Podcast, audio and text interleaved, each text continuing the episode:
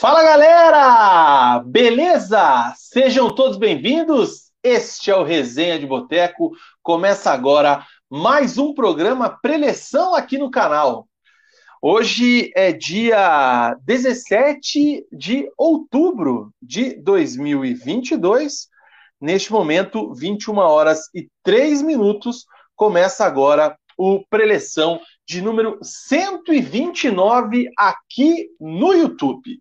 Programa Preleção número 129 nessa reta final de Campeonato Brasileiro, um programa daqueles que promete ser quente por causa do que aconteceu no fim de semana.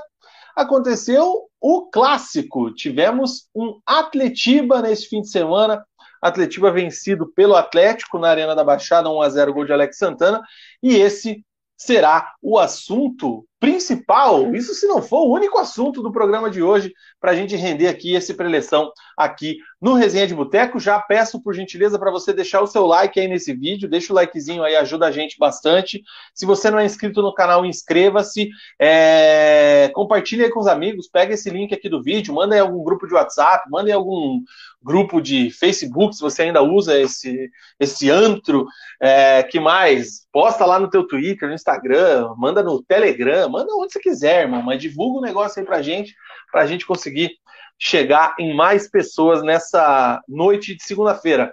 Mandar um abraço para a galera que está escutando a gente no Spotify, né? O programa é lançado no Spotify no dia seguinte para render durante a semana e também um abraço para você que está assistindo a gente no, no canal depois que a live acaba, né? No programa fica salvo, né? Fica gravado.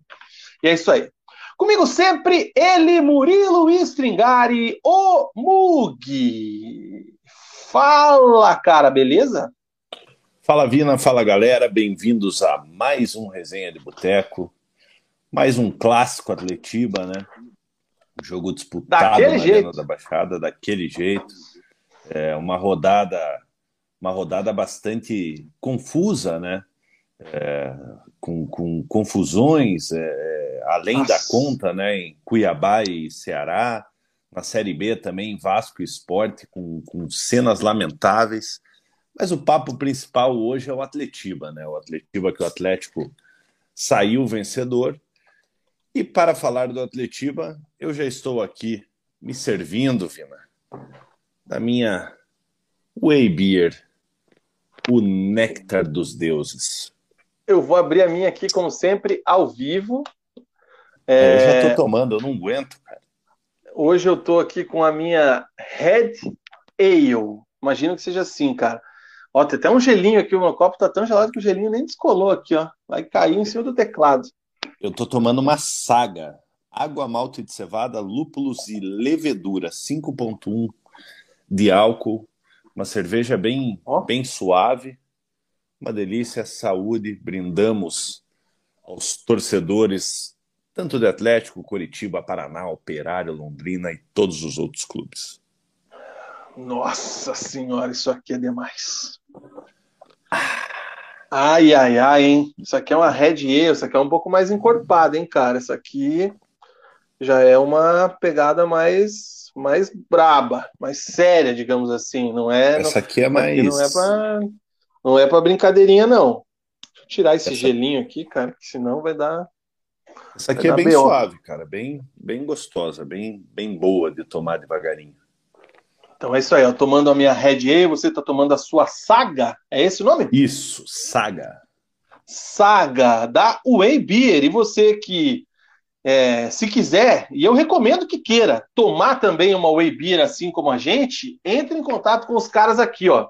999920063, 999920063. Pelo WhatsApp, ali você faz a cotação do seu pedido, vê ali quais são os rótulos que estão disponíveis, se tem alguma promoção, fala que viu aqui no resenha, consegue alguma condição especial, enfim. 999920063, você aciona o televendas aí da Whey Beer, ou então você pode visitar também a fábrica da Whey lá na Rua Pérola 331 em Pinhais, sempre com eventos espetaculares para a galera. Esse fim de semana rolou a October Way, né, uma festa é, da Oktoberfest lá na UE, então casa cheia durante todo o fim de semana, com atrações, banda alemã, muita Way Beer pra galera, então sempre é bom ficar atento lá é, na arroba da Way no Instagram, Way Underline Beer, para você não perder nenhuma programação. A gente torce para que esquente, para que pare de fazer frio, chuva e que faça sol, para a gente poder beber nossa beira em paz, cara, e com Mas hoje, alegria. Hoje estava quente até, né, cara? Hoje durante o dia estava. Ah, Não enganada, né? Enfim, Way Beer 999920063. É isso aí. Way, way Beer, enjoy your way. Lembrando Vina, você que falou da. A... Lembrando só, Mug, que a Way é, é proibida para menores de 18 anos. Aprecie com moderação e se dirigir, não beba. Vina, você falou da, da Oktober, a Oktober me prejudicou ontem, viu, cara? Peguei um trânsito para voltar de Santa Catarina que, meu amigo. Vou fazer uma revelação aqui também, cara. Eu nunca fui na Oktober. É uma festa, uma festa bacana, né, cara? Mas é fila para ir no banheiro, fila para pegar para pegar chopp. É para quem nunca gosta fui... do furdunço, né? Nunca fui na Oktober, nunca fui no Beto Carreiro, nunca fui. Beto deixa eu ver, Carreiro em outros lugares fui. que todo mundo já foi aí. Eu nunca fiz essas coisas Vamos aí, não tinha, não tinha condições, não, velho. Hoje não tem. Beto Carreiro eu fui quando eu tinha nove anos, fui com a escola. É isso aí, cara. Não tive, não tive essas coisas aí, não. Mas é isso aí. Um abraço para os nossos resenhetes aqui, deixando já o boa noite para a galera. O Alexandre Rissato. Boa live, assisto depois. Cara, deixa eu te contar uma que acho que você não sabe dessa. O é. Rissato é, é membro do nosso canal. Ele é lá da Nova Zelândia, né? Uhum. E ele veio aqui para o Brasil recentemente. Ele veio fazer aqui, uma, visitar a família, enfim. É, e ele até tinha falado com a gente, né, de, de levar é, a gente assistir o jogo Atlético e Juventude com ele lá na Arena. É, você não pôde, você viajou, se eu não me engano? É, eu também eu fui, tive alguma questão. Eu fiz um, fiz na verdade um bate-volta, né? Era num sábado, no domingo era eleição. Fiz um bate-volta para ir me tatuar. E aí eu não pude também, eu tive compromissos pessoais aqui, acabou que a gente não foi no jogo, mas eu marquei de encontrá-lo na sequência, inclusive porque ele encomendou o canecas do resenha, né? Já deixou pago, tá no meu carro, já vai fazer um mês. Eis que no dia do jogo o Rissato desapareceu, cara. O celular dele não era entregue, não era nada. E, meu, o cara é da Nova Zelândia, ele não tem Instagram, não tem nada. Ele não tem nada, ele tem o WhatsApp dele que ele usa no grupo. Aí eu falei, cara. E agora? Deus me livre, Deus me livre que tenha acontecido alguma coisa com esse cara, né? Aí passou quase duas semanas, uma semana e pouco, ele apareceu. Ô, oh, voltei para Nova Zelândia, comprei o celular, meu celular quebrou no dia do jogo, não consegui falar com ninguém, é isso aí, valeu, já tô aqui na Nova Zelândia. Puta merda, e agora? E as canecas? Ah, ele foi, tem, tem, até tem que mandar mensagem para acho que o irmão dele, ele me mandou contato, ele tem que entregar para ele as canecas do resenha, mas não foi dessa vez que as canecas do resenha foram para Nova Zelândia. Um abraço para o Rissato. O Gustavo Dias está com a gente aí também. Saudações, coxa brancas, bola para frente, São Paulo à frente. Boa semana a todos. Um abraço para o Pedro SHK. Saudações rubro-negras.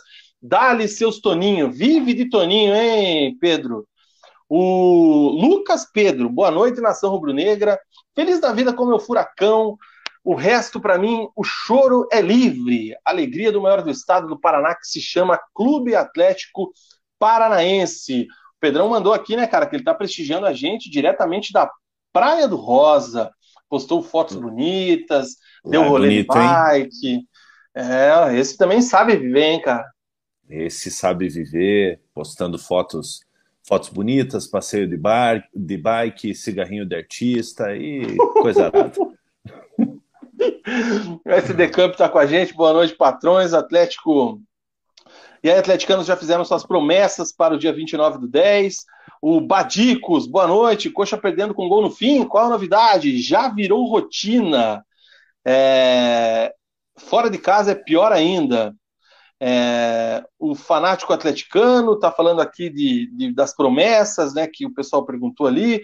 Pedro Rocha, o Kitober só se vai uma vez, quem volta é doente. E diz que o Beto Carreiro é a mesma coisa. O Ali, cheguei com convite, venham para Oktober de Marechal. a segunda maior do Brasil começa dia 20. Eu não fui nem Blumenau, que é aqui do lado, vou lá para Marechal, do outro lado da terra. Lá. É difícil, cara, hein, mas ó, vou, vou te falar, cara, o, a Oktober de Marechal não, nunca fui. Mas o boi no rolete vale muito a pena. É isso aí, cara. O, o SD Camp está dizendo aqui que vai deslogar da Steam, não volto mais esse ano se o Atlético ganhar. Quem joga no PC sabe o sofrimento. É, a Steam é a plataforma lá, o. Ah, cara, é onde tem os jogos lá da galera do PC lá. O Malzinho e o medo de ir e virar atleticano. O Daniel Rey, não entendi o comentário do Malzinho aqui, cara. Do que será que ele tá falando? Pois é, eu não entendi também. O Daniel tá ah, Rey está dizendo ele tá falando do, do, da gente não ter ido no jogo com o... Ah, sim, sim. Não, mas gente já foi, cara. É, é, por exemplo, o último jogo que eu fui na Arena foi a despedida de Bruno Guimarães, que ele não jogou, no caso, né? Que foi Atlético e Santos. É, antes da pandemia. Eu fui nesse jogo, fui com um casal de compadres e comadres, né? O Deco e a Betts estive lá na arena. Inclusive tem fotos legais desse dia. Eu, a última vez que eu fui num, jogo do Atlético, eu fui para acompanhar meu pai, que foi Atlético e Esporte. Mas faz tempo, desde que a gente começou aqui, eu não. não, não se arriscou mais. mais. É. O, no Couto faz tempo que eu não vou, cara. O Guilherme Sete, boa noite. Alex mandou um abraço. Pedro Rocha dizendo que o Atletiba foi jogado como se merece, pegado, porradaria, raça, clássico pra caramba. Quem nega isso é a geração pós-2015, concordo. E um abraço também para Geraldo Fedalto. Vina. Boa noite, senhores. Ótimo programa a todos. E mandar um abraço para o Pedro Rocha, né? Que mesmo tendo saído do, do, do Atlético, tá lá no Fortaleza, lá tá Sempre jogando bem. acompanha, né? Sempre está nos acompanhando aqui, então um abração para o Pedro Rocha. Grande Peter Rock.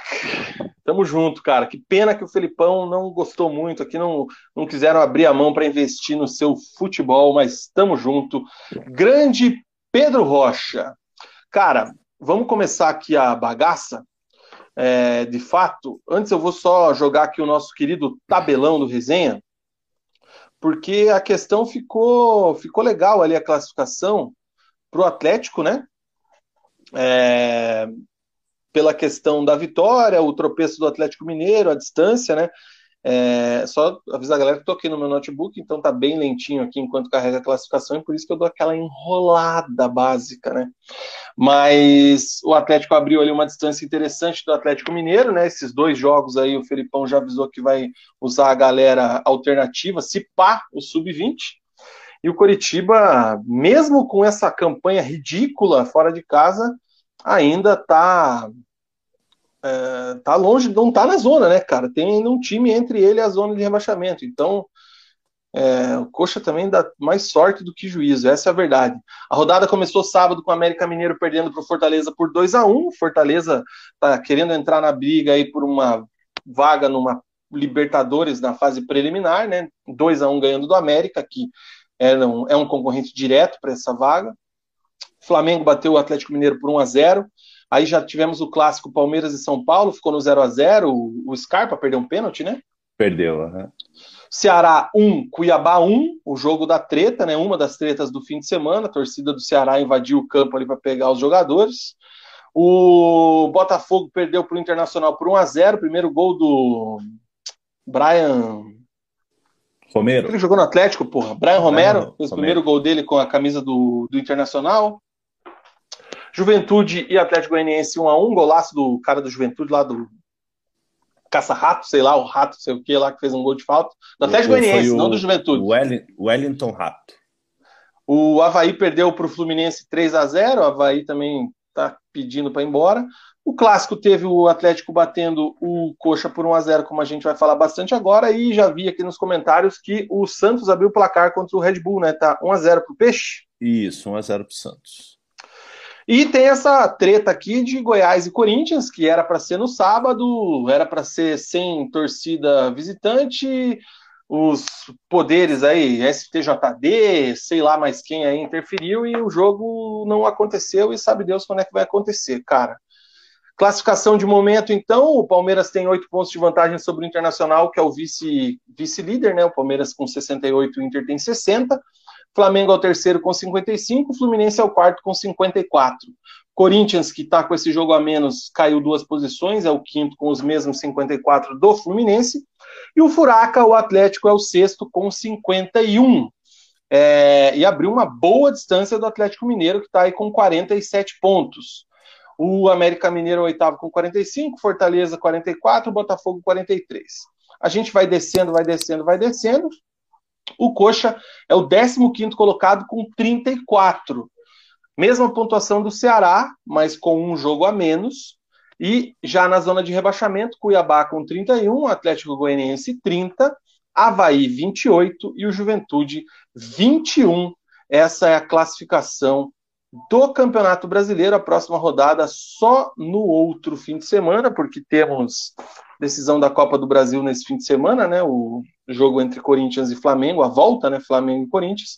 Então, é só no outro fim de semana onde o Coritiba joga contra o Inter no Couto Pereira e o Atlético vai jogar. Cadê, rapaz? Cadê, cadê, cadê, cadê, cadê? Aqui. O Atlético Red pega Bull, o Red Bull no sábado. No sábado. Sábado tem Atlético e Red Bull lá no, na Bia Bichedi, lá em Red Bull.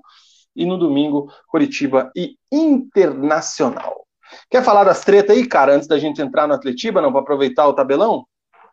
Ah, Vina, é um absurdo, né, cara? Um absurdo. Mais uma vez o Daverson envolvido na, na, na confusão lá, acabou não sendo expulso, só tomou cartão amarelo, provocando a, a torcida do Ceará. É, mas é aquela coisa, né, cara? A gente reclama das torcidas quando as torcidas são, são, são violentas e tal, mas os jogadores também eles precisam tomar um pouco cuidado para não para não inflamar ainda mais os, os, torcedores, o que pode a, a, é, ocasionar numa, numa tragédia, né? É muito triste o que, o que aconteceu. Dois times que estão ali embaixo da tabela, é, brigando para não cair.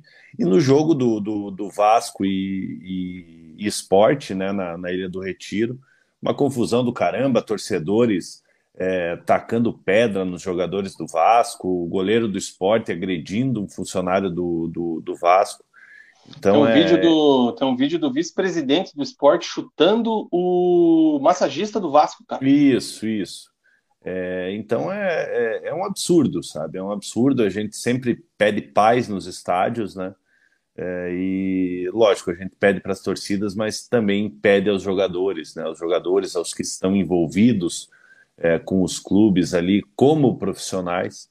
É, e é muito triste da gente ver as cenas que a gente que a gente viu no final de semana. Cara, é, eu não vou ficar chovendo muito aqui no molhado, porque isso aí já é pauta velha, já, né? Mas é, ontem tava tudo armado para dar uma cagada. Assim, aquelas tragédias mesmo. Não que não tenha sido uma tragédia, principalmente a Ilha do Retiro. É, mas assim, estou falando em tragédia de, de, grandes proporções. Um negócio assim pesado mesmo. Porque, cara, tem muita coisa errada acontecendo. Tem, teve aquele caso do, do goleiro Cássio lá na Vila Belmiro, tem a treta do Atletiba, é, tem outras situações aí que a gente viu durante o ano e ontem duas, cara, nessa situação, é, é, é um absurdo, não, não tenho o que falar. Porra, o portãozinho, o cadeado que segurava o portão da Ilha do Retiro ali é sacanagem, mano. Ô, Vina, aquilo ali, é... aquilo ali você não põe nem nos. Eu não sei se vocês, se vocês chegaram a ver, é, há um mês atrás, mais ou menos, é, deu uma confusão na, na Indonésia. É, inclusive, inclusive um do o goleiro do, de, de um dos times, é, ele, ele jogou com um amigo meu na, é, em Portugal, já conversei com ele, assim, um cara, cara muito gente boa. É, ele estava nesse, nesse, nesse jogo e a confusão é, gerou 125 mortos. Então, assim, né, cara, é, aquela coisa, é, não acontece aqui no, no, Brasil, até o momento não aconteceu uma tragédia dessa magnitude, né? É, já tivemos casos de, de, de, mortes e tal, é, mas não dessa magnitude. É, mas tem que tomar muito cuidado, cara, tem que tomar cuidado, isso aí acaba afastando o torcedor do estádio, é, fica difícil você levar um filho no, no, no, no estádio, porque você imagina, cara, se acontece um negócio que, como aconteceu na Indonésia, você não tem controle de nada, cara. Você não consegue nem se proteger, você vai proteger um filho, você vai proteger tua esposa. É, então as pessoas têm que, têm que colocar a cabeça no lugar aí, deixar de, deixar de ser idiota aí e ficar arrumando confusão por causa do futebol. O futebol é, é, é algo que é levado a sério por muita gente, é, é, é envolve paixão, né? É, mas acima de tudo, para quem não é um profissional da bola, é, o futebol tem que ser levado como um lazer, como uma diversão. É, não é um momento que você está no teu trabalho, você está ali torcendo para o seu clube. É, então a gente tem que colocar na cabeça que, que não vale a pena qualquer tipo de, de violência envolvendo, envolvendo esporte. E que venha uma punição braba para os caras aí. Essa é a verdade. É, o SD Campo está perguntando se a galera vai na Furacão Fest, diz que ele vai lá com toda a família dele, mais três parentes. Johnny Slan chegou também, boa noite, seus bravos. O Edmilson Mug, ele está perguntando aqui para a gente ser, falando para a gente ser sincero, hein? Vocês vão torcer a favor do Atlético na final da Libertadores? Responde aí. Eu vou. Cara, eu não. Eu, assim, cara, é, é, lógico, quero ver a alegria do meu pai e tal, mas, mas dessa vez vai ser, vai ser difícil de torcer. Não, eu, eu, eu quero que o Atlético ganhe, cara. O SD, tá, o SD Camp tá perguntando aqui se o computador tem. Não tem, cara. O computador aqui é basicão. Rodrigo Rocha, salve rapaziada. O Atletiba de ontem mostrou que o Atlético, depois da classificação para a final, meio que perdeu o foco no brasileiro. Acho normal, visto a importância. Quem vai arriscar ficar de fora? Ian Frank, saudações amigos da bola, procurando novidades, mas tudo continua como sempre. Saudações rubro-negras. Fanático atleticano, bom da rodada que o Atlético abriu cinco pontos do genérico mineiro. O RS10K chegou aqui, boa noite. É, que mais, cara? Leonardinho tá na área aqui dizendo que é pra gente, é, pra eu ficar suave, que a Red Ale é tranquila. Vamos que vamos, então, tomar o litro inteiro. Boa noite para minha comadre Rafaela Betts. Boa noite para Wesley Viana. Hoje a coisa que mais afasta o pessoal do Brasil é a falta de segurança em todos os locais. Antigamente o povo vinha embora por causa do poder econômico, mas hoje não é mais. O Alexandre diz aqui que, na visão dele, a invasão de campo deveria ser punido o clube com rebaixamento de divisão. Punir apenas os torcedores está sendo leve demais. É preciso repensar o futebol. Eu vi alguma coisa que talvez os times percam por 3 a 0 cara. Tanto o esporte quanto o Ceará. Tipo um WO, assim. Mas não tenho certeza se vai rolar. É, o Jones está lembrando que teve invasão de campo e pancadaria na Argentina também.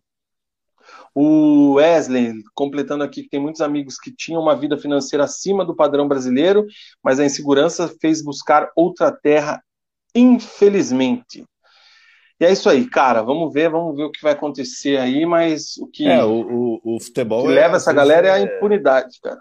É, o futebol às vezes é o reflexo da, da sociedade, né, cara? Então, então a gente vive numa, numa sociedade violenta é, no futebol acaba, acaba acontecendo também. Eu nunca vai entrar na minha cabeça é, brigar por causa do futebol. Nunca, nunca. Na, na, minha vida, assim, eu vou eu vou conseguir entender, ah, mas brigou por causa disso. Não, não consigo entender, de verdade mesmo.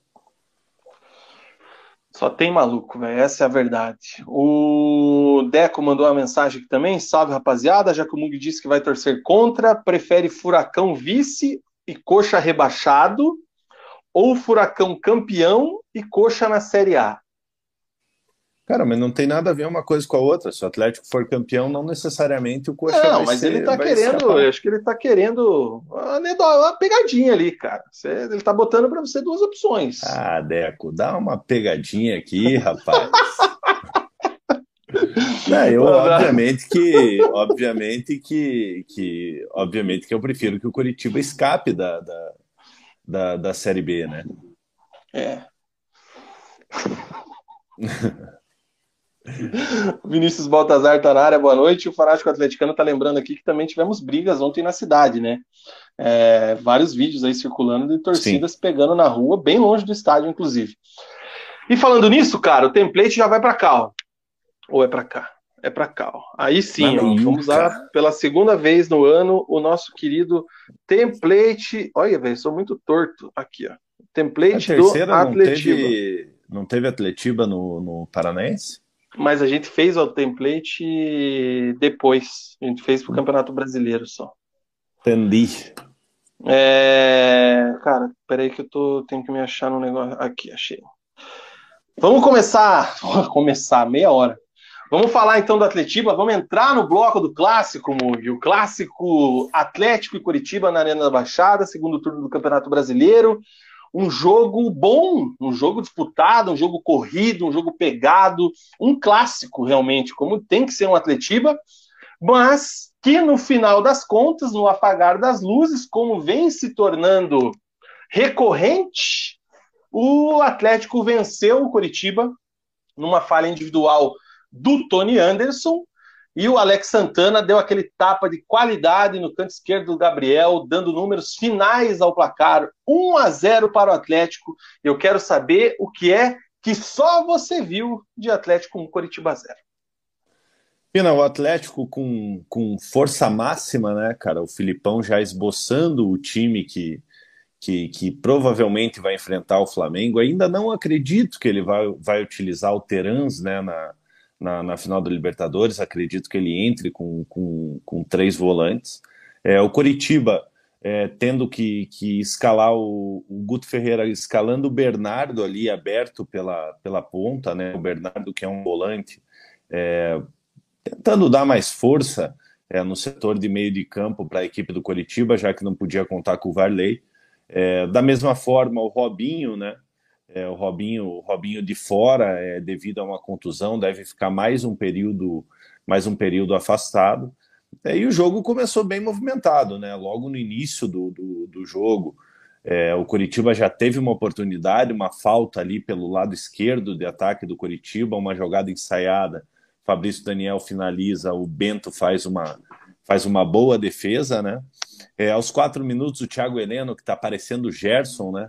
É, só lançamento e cada lançamento de qualidade lança o Vitinho, o Vitinho sai ali na cara do gol, o, nas costas da defesa do Curitiba, o Gabriel faz a primeira defesa é, do jogo, de, primeira defesa importante do jogo. Aos 15 minutos, uma boa enfiada de bola para o Pablo, o Pablo ele corta o zagueiro do Curitiba, mas acaba escorregando ali para finalizar e não consegue a conclusão é, e a zaga do Coritiba consegue dominar a bola ali, o jogador do Coritiba sofre a falta. E, e a bola é do Coritiba.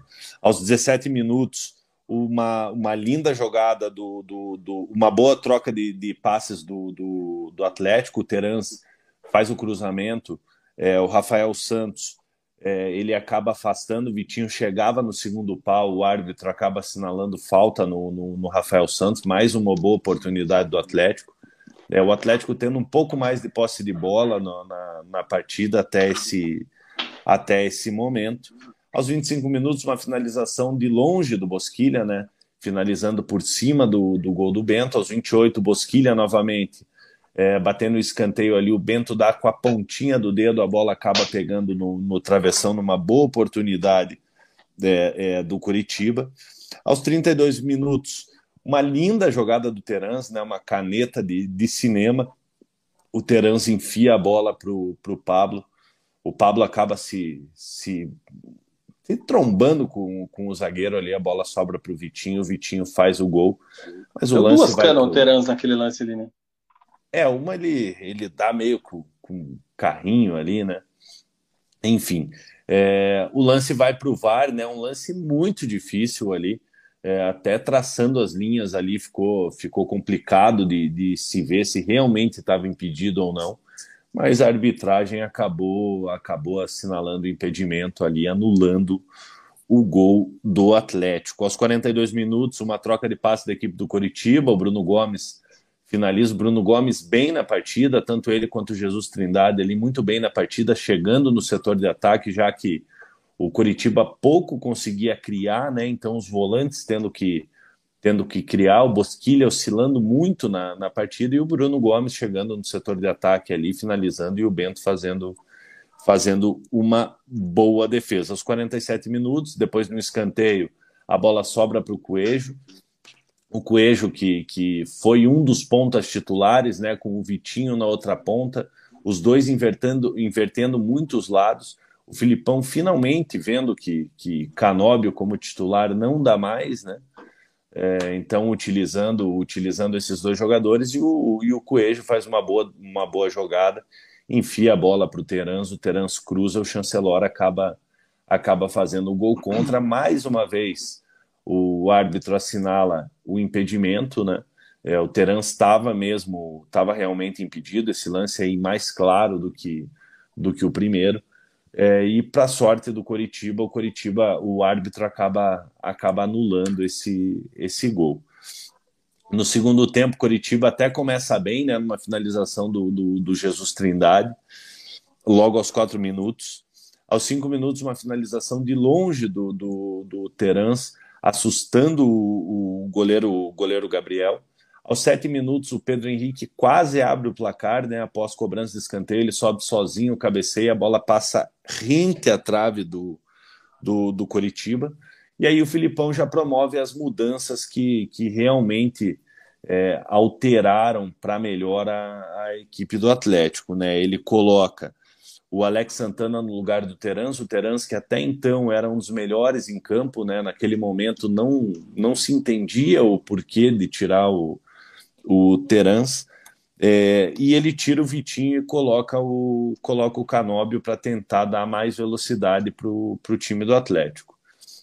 Aos 13 minutos, num contra-ataque, ali o Aleph Manga recebe a bola, mas finaliza mal por cima do, do gol do Coritiba. Ele estava no mano a mano com, com o zagueiro do, do Atlético.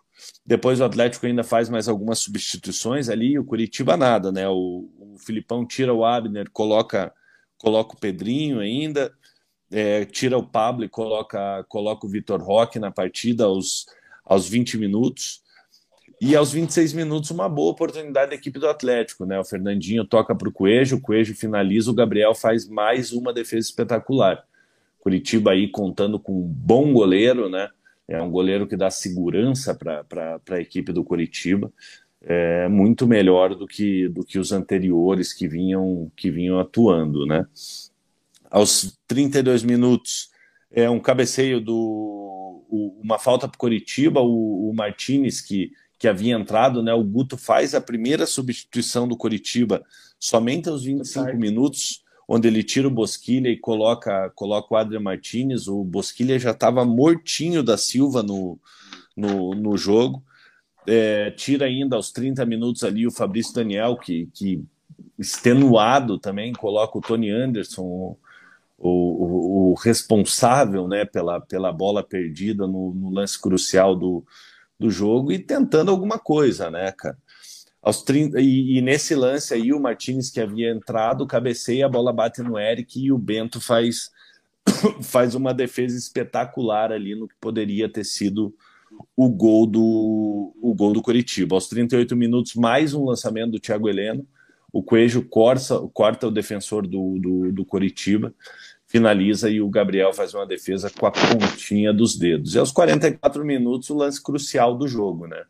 Lançamento do Thiago Heleno, a zaga do Curitiba tenta afastar, a bola cai dominada para o Tony Anderson ali, numa pressão do, do, do Rômulo e do Alex Santana ele tenta sair driblando ali na, na ponta da área aos 44 minutos. O Alex Santana rouba a bola, finaliza no cantinho e faz o gol da vitória da, da equipe do Atlético. Finalizando como um todo o jogo, lógico, foi um jogo disputado, mas o Atlético teve mais volume de jogo. É, é, eu acho que o que, o que fica de, de, de exemplo na partida é, em relação à diferença de elencos, né? é, as opções que o Guto tem, as opções que o Filipão tem. É o Atlético muito melhor fisicamente do que, do que a equipe do Coritiba. Então, assim, eu como torcedor, obviamente que, que para mim o empate não seria um mau resultado, é, vistos o, o, retrospecto do Curitiba aí jogando fora de casa, 15 jogos, somente dois pontos conquistados, não venceu nenhuma partida no, no Campeonato Brasileiro. Mas vendo, vendo o jogo, analisando lance a lance, o que foi o jogo, é, o placar acabou, acabou sendo justo para a equipe do Atlético. É, a, a, análise, análise mais fria é, seria essa, né, cara? O resultado justo seria a vitória do Atlético, apesar do Curitiba ter até é, é, espetado o Atlético mais do que eu imaginava. Eu, sinceramente, imaginei que, que, o, que o Coxa, até por estar jogando sem o próprio Varley, quando eu vi a escalação ali com o Bernardo, eu imaginei o Coxa bem recuado. Achei, achei que o Curitiba ia ficar segurando realmente, ia dar a bola para o Atlético, ia esperar um contra-ataque, um lance maluco lá, uma inspiração do, do Aleph Manga. E até que, até que o Curitiba chegou a propor o jogo em alguns momentos, lógico, dentro da limitação dele. Também quando o Atlético deu a bola para o adversário, o Atlético é um time que gosta de fazer isso. É, mas assim, não foi aquele jogo de ataque contra a defesa, que já foi em alguns outros momentos, né? Em alguns outros jogos, em alguns outros clássicos. Então, o, o, o, time do Coritiba até que fez uma partida honesta, assim, fez uma partida. Foi um clássico, cara. Teve, teve lance de, de perigo, o Bento teve que fazer boas defesas, foi exigido. É, a defesa do Atlético teve que foi exigida. É, então, assim, foi um jogo muito legal nessa parte. Mas é o que você disse, cara. O, a, aí mostra a questão do elenco, a diferença. Eu não estou nem falando das substituições, que isso foi decisivo. Mas, por exemplo, a gente vai chovendo molhado aqui, como sempre. Mas o Fernandinho botou o jogo embaixo do braço a hora que Sim. ele quis, cara. O Fernandinho, quando ele quis controlar o jogo, ele controlou. Quando ele falou assim, não, deixa os caras jogar um pouquinho, ele pegou e deu uma segurada. Quando ele falou, não, acabou, vamos jogar sério, digamos assim, ele pegou e fez o que ele quis com o jogo, fez o que ele quis com a bola. A bola vinha para ele, ele distribuía para um lado, para o outro, forçava. Cara, é muito diferente. Né? Ele, então... ele dita o ritmo do jogo, né? Exato. Exatamente, ainda mais com espaço, é, ainda mais conseguindo pensar, conseguindo olhar. Tem uma bola pela esquerda, assim, que, que ele tenta, ele tá é, enfiada para o Abner pela esquerda, que até alguém inter, intercepta, alguém do Atlético mesmo pega o lançamento. Cara, é nítido, dá para ver o Abner vindo numa diagonal assim, a bola ia, pô, ia ser uma coisa maravilhosa. Daí eu acho que é o próprio Coelho que domina a bola e bate, ou era o Vitinho, não lembro agora. Mas enfim, é, então essa é a diferença, né, cara? Você falou muito bem de uma característica que a gente já levanta há muito tempo, né? Dos lançamentos do Thiago Heleno. Cara, ele, ele porra, ele, a, a fatiada. Não, é, coisa não de 60 é um, metros, cara. O, o, o, não é um chutão, né? A gente está acostumado não. a ver, a ver zagueiro dar chutão. É, o Thiago Heleno ele, ele dá lançamentos. Inclusive, nesse lance do, do, do gol do, do Atlético, é, ele que dá o lançamento lá de trás. É, a zaga do Coritiba é, intercepta, mas é uma jogada que é característica do Atlético, quando ele dá o chutão para vir alguém ali escorar para dentro da área. E a bola acabou, o zagueiro do Coritiba acaba tirando ali. É, então, Thiago Heleno vem sendo é, é, tão importante. É, atrás é chovendo molhado, né? Porque, porque é um jogador aí que está há anos na equipe do Atlético.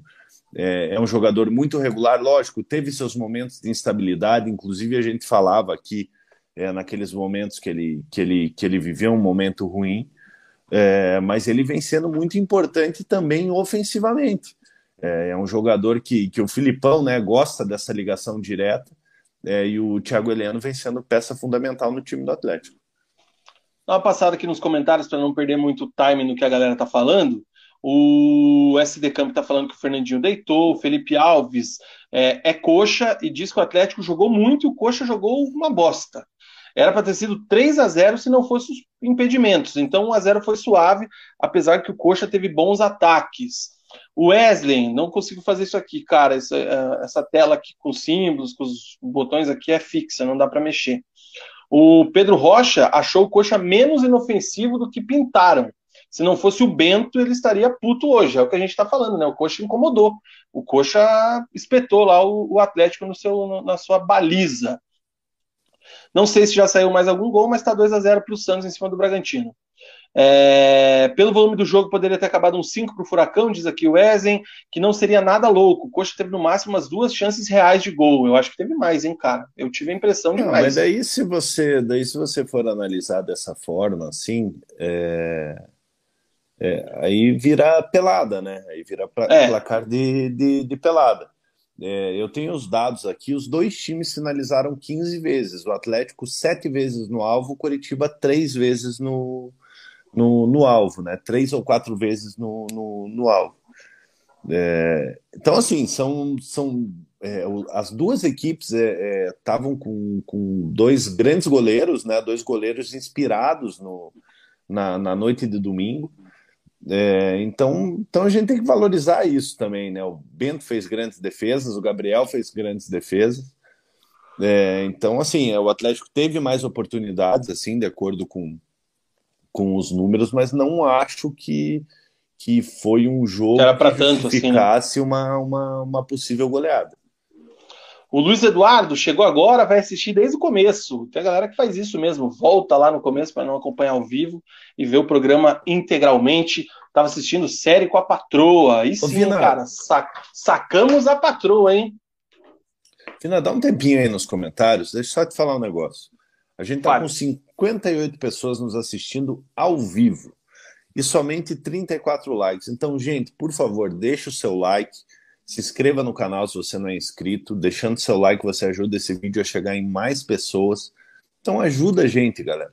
Os últimos programas aí, devido às fases, né, os maus resultados dos nossos times, a gente não teve uma audiência é, tão grande, não tivemos aquele número legal de likes. Então vamos, vamos correr atrás aí. Por favor, deixe seu like aí que vocês ajudam muito a gente.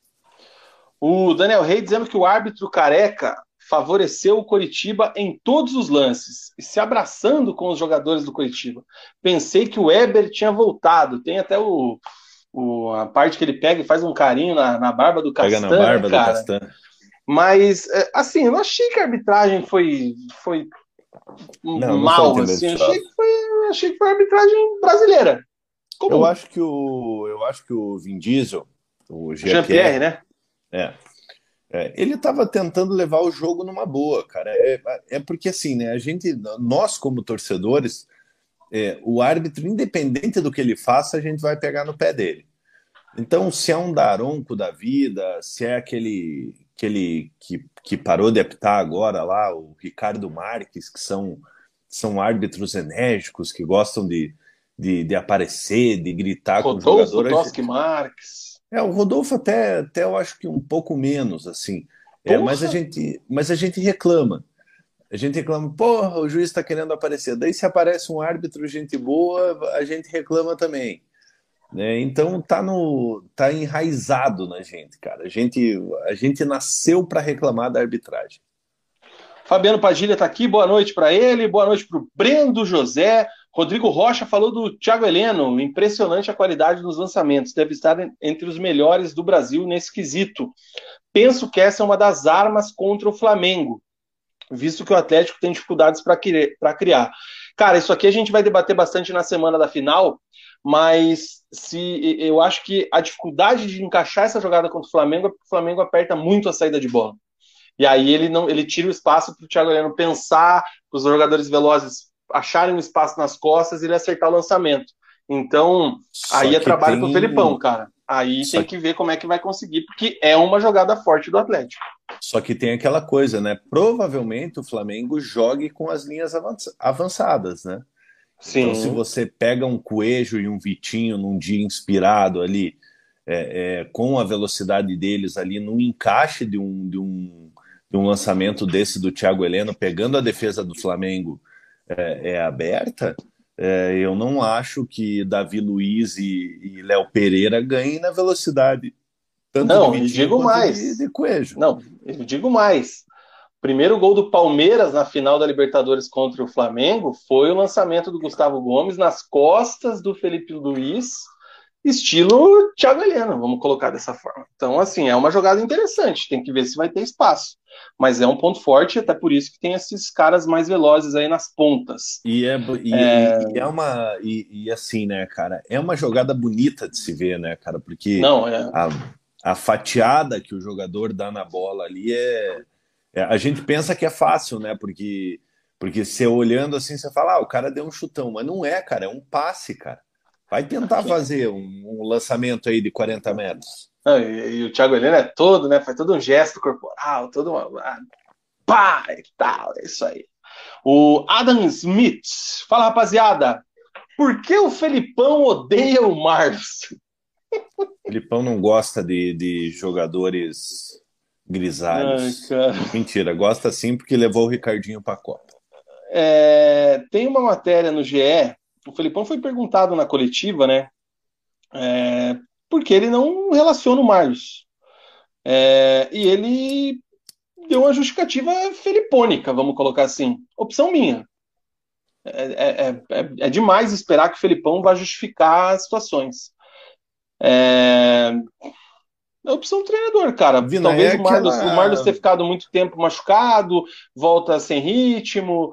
O, o Marlos veio talvez para disputar a posição com o Terans, e hoje o principal concorrente do Terans é o Alex Santana.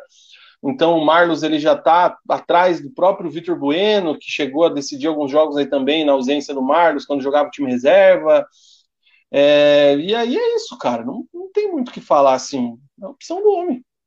É aquela coisa, né, Vina? É, ninguém fica questionando é, o porquê escala, geralmente. Né? O jogador não questiona o porquê ele é escalado.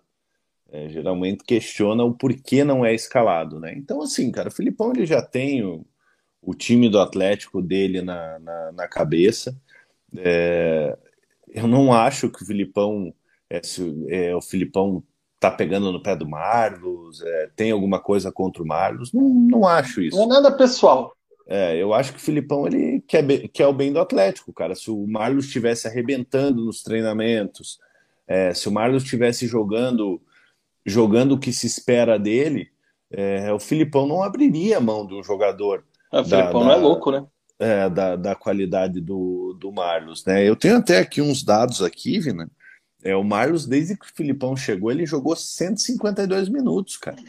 É, somente cinco jogos. É, não foi titular em nenhuma partida. Então, então assim, cara. É... Só contra o Tocantinópolis. É, contra o Tocantinópolis, isso, isso mesmo. Que foi a, a, partida lá na, na estreia. É, então, assim, é muito pouco. O Marlos ficou quase quatro meses parado, sem jogar. É, e aí o time foi indo, foi embalando e, e chegando e chegando. É, então fica complicado de, de, de, de, colocar o jogador, independente de ter nome ou não, é, tem que colocar quem está no melhor momento. O Brendo José disse que descobriu ontem porque nunca houve uma goleada em Atletibas pelo Brasileirão. Tem que fazer três para valer um. Dinheirinho voando, macaquinho, risadinha, os emoticons do Brendo José que mais, cara? É... O Wesley falando aqui que já tem uns 4, 5 jogos que o Terans vem calibrando umas patadas de longa distância, gosto muito disso. O Lucas Pedro fez, disse que o, o juiz fez lembrar o Weber Roberto Lopes. É... Felipe Alves, o Coxa não soube segurar o placar. Se o time adversário apertar, o time afrouxa. É... O Daniel Rey está dizendo aqui que o árbitro pegando na barba do Castan ele foi perguntar se ele tinha ido na Kilt. É isso aí, velho. E com certeza não foi, né? Porque tava com a. Tá com a lata cansada, né? Longa pra caramba. É... O Wesley tá dizendo aqui que o pior tá sendo ter que aturar que o Fernandinho, ao voltar para o Brasil, se tornou um jogador super violento. Muita gente gosta de falar isso. O Badico, os últimos 12 clássicos, o Curitiba tomou gol depois dos 40 do segundo tempo em seis jogos. Ou seja, o time não tem estrutura psicológica para segurar e não sabe se defender. Você acha que é coincidência, Mug? Você acha que realmente talvez é alguma algum probleminha ali na cachola, os jogadores talvez sentem a pressão, porque realmente é um número, é um número elevado, né? Pina, não é só em atletiva, né, cara? O Curitiba em Curitiba ele peca no, no, no, no final dos jogos, né? É, não foi só nesse jogo, já teve pelo menos uns três jogos aí na Série A que o Curitiba, Curitiba acabou perdendo pontos aí por tomar, por tomar gols no final da partida. É, você pode pegar o Atletiba do primeiro turno, onde o Curitiba acaba derrotado é, aos 50 minutos do segundo tempo, ali num, num pênalti convertido pelo Kelvin. É, teve esse, esse jogo contra o Atlético. Então, assim, eu acho que falta atenção no, no, no final do jogo. É, o lance ali do, do, do, Tony Anderson é um lance que, porra, 44 do segundo tempo, você tá no meio de dois jogadores, você não vai sair driblando no, no, na frente da área, né? Aí pega um jogador da qualidade do Alex Santana, que tem um bom arremate de, de, de média e longa distância, aí acontece o que aconteceu. Então eu não acredito que seja coincidência, cara. Eu acho que é, é cabeça, é, é, falta de competência, mas, mas não coincidência, cara. Se fosse coincidência, era, era um jogo, dois jogos, mas, é, mas, mas já teve outras vezes. Né? O Antônio Barros mandando um salve aqui pra gente, boa noite, um abraço. O Fábio Costa falando aqui do Pablo. Pablo é ídolo, mas vai gostar de ficar impedido, hein? Se o Felipão não for de Vitor Roque na final, é maluco. Concordo. Guilherme Sete diz que o Atlético ontem entrou com o ímpeto que o Coxa costuma jogar os Atletibas. E o Coxa entrou como o Atlético joga. Aí a superioridade técnica prevaleceu. Um salve para o Rafael Diego Silva. É, o Antônio Barros está dizendo aqui que viu em alguns canais que o Tony Anderson foi afastado, foi sim, e daqui a pouco foi. o mundo fala no detalhe. É, que mais, cara? Felipe Bittencourt, boa noite, dizendo aqui que o Alex Santana não pode ser reserva nesse time. A briga é boa até o final da Libertadores, são duas semanas aí que tem muito treino para acontecer. É, o Brendo está dizendo que o Thiago Heleno tem o passe igual do Sérgio Ramos. Daniel a Rey. Diferença é que o, a diferença é que o Sérgio Ramos ele começou como lateral direito, então ele sempre teve a, a, qualidade, o fundamento do passe. Né? O Thiago Heleno sempre foi zagueiro, né? É, então, então o que surpreende ainda mais. Daniel Rey diz aqui que se comparar esse jogo com os confrontos do estadual, com o Santos já vendido para o Flamengo e falhando nos dois jogos, Acho que só jogaram Abner e Pablo. A gente avisa que o Rural é treino. O fanático atleticano dizendo aqui que o Marlos não fez pré-temporada, infelizmente. O Daniel Rey diz aí, quando a gente. Ah, não, isso aqui eu já li. Não, não. Já li ou não li? Não, é outro. Quando a gente fala que a galera do Coxa se emociona demais com o estadual, eles dizem que nós arrumamos desculpa para as derrotas. No brasileiro, dois jogos e seis pontos. Vina, então, entrando nesse comentário do, do Daniel, isso não é uma constante. É, é, lógico, é uma brincadeira sadia né, que, que os torcedores fazem, né? É, pô, tomara que o, que o Coxa permaneça, permaneça na, na Série A, que é seis pontos garantidos. Você sabe desde quando que o Atlético é, é, não vencia os dois jogos no Campeonato Brasileiro do Curitiba? Quando? Quando? 2005, mesmo ano que o Atlético estava na, na final da Libertadores. Então, assim, é, Atletiba é sempre, sempre aqueles jogos é, amarrados, né? Clássico. É, só que só que esse ano aí o Atlético muito superior, né? No, no, no elenco desses últimos anos, né? É, a superioridade ficou ficou muito evidente aí no, no, no Campeonato Brasileiro. É só você só a gente olhar a, a tabela é, mas não é uma constante, né? Geralmente são, são jogos disputados, onde acontece o empate, Curitiba, Curitiba vez ou outra vence, o Atlético vence, mas esse ano o Atlético conseguiu garantir os seis pontos. Pedro Rocha falando que a falta no lance que sairia um gol de cobertura foi invenção demais. O Edmilson acha que o Coxa só é favorito contra a Juventude e Cuiabá nos próximos jogos. E vocês? Você tem fácil aí quais são os próximos jogos do Verdão, Mundi? Vina, o Coxa pega o São Paulo na quinta, né? Um jogo atrasado. Jogo atrasado, pega o Internacional em casa. Aí o Curitiba vai fora. Tá, então peraí, vamos, vamos, vamos devagarzinho, só para ver se a gente já vai respondendo aqui a pergunta do Edmilson. Curitiba e São Paulo, fora. Não é favorito, né? Não é favorito. Beleza. É só a gente analisar, né? O Curitiba não tem nenhuma vitória no Campeonato Brasileiro jogando fora de casa. Hum. Internacional em casa. O Internacional é o líder do retorno. O Inter tem 30 pontos no retorno, seguido por Fortaleza e Palmeiras com 29. Então o Inter vem num momento muito bom. É, venceu perseguir o Palmeiras, né? É, venceu, venceu o Botafogo fora de casa nessa, nessa, nessa partida. Então, assim, o, o Curitiba é o sétimo melhor mandante, se não me engano. É, é, é, um jogo que dá para acreditar que o Curitiba consiga alguma coisa, mas é difícil, né? Você vai enfrentar o líder do, do, do retorno. É, mas longe de achar que o Curitiba é favorito nessa partida. Certo. Aí você vai fora enfrentar o Fortaleza, que é o segundo melhor do retorno. Esquece. Fortaleza com 29 pontos. Aí você vai fora novamente enfrentar o Juventude, o Juventude que já está já tá rebaixado. A gente poderia falar que Curitiba é favorito para esse, esse confronto, mas é fora de casa. O Curitiba não consegue vencer fora de casa. Mas vamos acreditar, vamos acreditar que Curitiba aí vai enfrentar o Juventude já matematicamente rebaixado aí. Então vamos colocar o Curitiba como, como favorito. Aí pega o Flamengo em casa.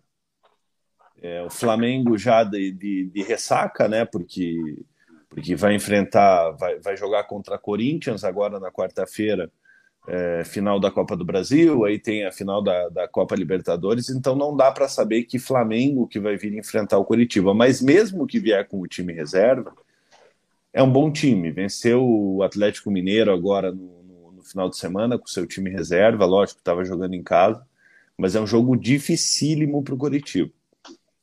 Depois enfrenta o Corinthians. Corinthians também é, lutando por vaga na Libertadores, dependendo do que acontecer na, na, na Copa do Brasil. É, o Corinthians pode vir com um time já bem alternativo né, na penúltima rodada do, do Campeonato Brasileiro. Então, então assim, é, o Curitiba jogando em casa, eu quero crer que o Curitiba seja, seja favorito, com o Corinthians já dando férias para os seus principais jogadores com, com tudo definido, já uma classificação direta para a Libertadores via Campeonato Brasileiro ou através de um título de Copa do Brasil. E o Curitiba fecha o campeonato contra o Cuiabá lá. Aí entra mais uma vez na questão do jogo ser fora de casa. Cuiabá Cara, provavelmente é, vai estar tá brigando ainda para não cair, né? Parece que esse ano é, é, ninguém quer se salvar, né? É, tá impressionante a briga ali embaixo, ali ninguém ninguém querendo querendo dar aquela arrancada, né? Então, assim, é, tudo depende, cara. É, é, o Cuiabá já vai estar tá rebaixado, o Cuiabá vai estar tá brigando. O Cuiabá tem alguns jogadores ali que, que, que são, é, entre aspas, refugos de outros times, né? Daverson, é, André Balada, Valdívia. então não é um time bobo, né? É um time que, querendo ou não, tem uma, uma, uma certa experiência. Então, essa tabela final do Curitiba aí é bem complicada. Cara, você já imaginou se o Coxa não ganha nada fora de casa, chega na última rodada para jogar contra o Cuiabá, só os dois pela vaga ali, o Cuiabá na zona e o Coxa em cima. Jogo na Arena Pantanal. Um Difícil, ponto. Quem ganhar, quem ganhar, escapa. Domingão, cara... quatro, domingão, 4 da tarde, 40 graus, sensação térmica de, de 45. Meu de Deus do céu. Meu Deus do céu. Difícil, cara.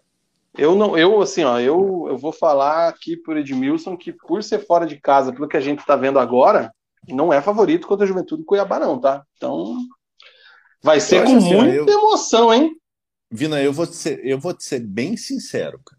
É, eu, como torcedor do Coritiba, é, se o Coritiba não. Se o Coritiba se mantiver na primeira divisão, eu acredito que vai se manter na, na, na, na primeira divisão, é, vai ser muito por incompetência dos seus adversários, cara. É, porque, Sim. cara, é, é, é, um absurdo, cara, em 15 jogos você fazer dois pontos só. Hoje fizeram até um levantamento, não lembro em que site que foi, é que se você pegar todas as ligas, as 10 principais ligas do, do mundo, é, espanhol, Bundesliga, é, Premier League, campeonato argentino, campeonato holandês, os 10 principais campeonatos. O Coritiba é o pior time de, de que, que joga fora de casa. É o pior visitante. Lógico, pegaram os dados é, é, da, da, temporada passada, né? Porque a temporada começou agora, pegaram os dados da temporada passada. Uhum. O Curitiba é o pior visitante do mundo, cara. Difícil. É, é, eu vi alguma coisa do grupo dos membros ali agora sobre isso, e eu vou até dar autoria para Daniel Loures aqui. É, será que vai para o Guinness esse, esse, esses dados aí também? Não. Espero que não, né? Que tinha, né? O mais vitorioso do mundo não foi para o Guinness, né? E aí agora o pior visitante do mundo podia ir também. É... É, o Curitiba, Vina, o Coxa tem mais três jogos fora de casa, né? É, são quatro jogos fora de casa. Então, assim, é, precisa vencer pelo menos uma, né, cara? Cara, como é que pode, mano, não ganhar um joguinho fora de casa, velho? Eu estou, é. enquanto está falando, brincando no simulador do GE aqui, porque eu quero ver se eu consigo o cenário para chegar no, na última rodada que eu falei, que é o Coxa brigando para jogar com o Cuiabá. Imagine, velho, meu Deus do céu. É... Vamos entrar aqui rapidinho em alguns detalhes do clássico. Vamos falar do lance que decidiu o jogo e da consequência, né? É... Primeiro, as opções do Guto, né? As alterações, ele demora muito para mexer, mas aí você vai para aquela, para aquele lado de que o treinador olha para trás, beleza, eu preciso mexer. O Fabrício Daniel já está morto, o meu meio campo já era, é... eu preciso mexer. Aí ele olha para trás e, cara, o que, que eu faço? Quem eu coloco? E aí ele demora para mexer, coloca o Adrian, depois coloca o Tony Anderson. E aí o Tony Anderson enterra, né, cara? Porque aquilo ali que ele fez é uma coisa ridícula. Ele, ele conseguiu a primeira jogada limpando o Romo, ele consegue já escapar do Romo. Ele estava saindo para o meio. Cara, tinha um jogador aberto pela direita ali, que era só ele rolar. Se ele toca para o cara e sai para receber e faz um dois nas costas do Alex Santana, era capaz até de armar um bom contra-ataque ali. É, e ele resolve continuar cortando para o meio. Cara, o Alex Santana é um touro. E ele nem precisou usar o corpo, né? Porque ele adiantou demais a bola ali. E o Alex Santana só deu o tapa para adiantar. É... Duas coisas. As opções, que eu quero que você que fale dessa situação que eu falei do, do Guto. E aí o capítulo Tony Anderson, que hoje já se despediu aí, já não vai mais ser utilizado, né? E aí entra naquela coisa que a gente falou da, da diferença dos elencos, né, cara? O Filipão ele olha para o banco, ele, o Filipão ele se dá o luxo de não levar o Marlos para o banco, enquanto o Guto olha para trás ali e vê José Hugo, que até, até dias atrás estava jogando na, na Várzea. É, você tem um, um, Regis que até o momento não. Não a gente já está aí é, encerrando o ano e o Regis não disse a que veio, né? Foi a contratação é, no início do ano, era a principal contratação do Coritiba.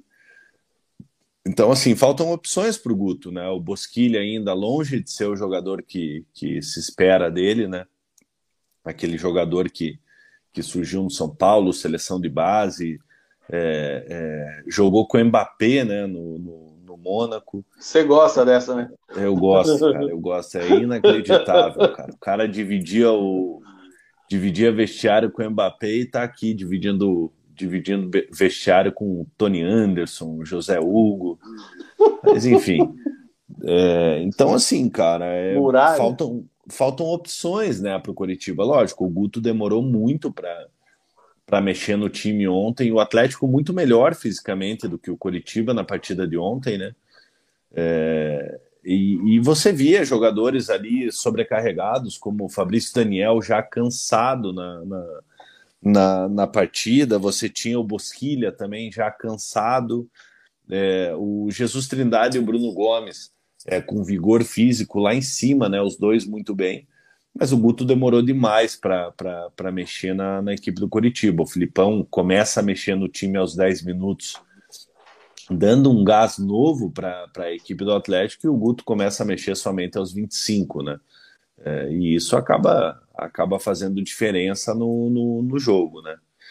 E falar do Tony Anderson, né, Vina? Como você falou, cara, ele tinha opção ali ou de dar um chutão para frente, é, ou de abrir para o lateral é, acabou tentando sair jogando ali, como eu falei, aos 44 minutos do segundo tempo, é, é, na frente de um jogador de qualidade como é o Alex Santana, acaba perdendo a bola e o Atlético acaba fazendo o gol.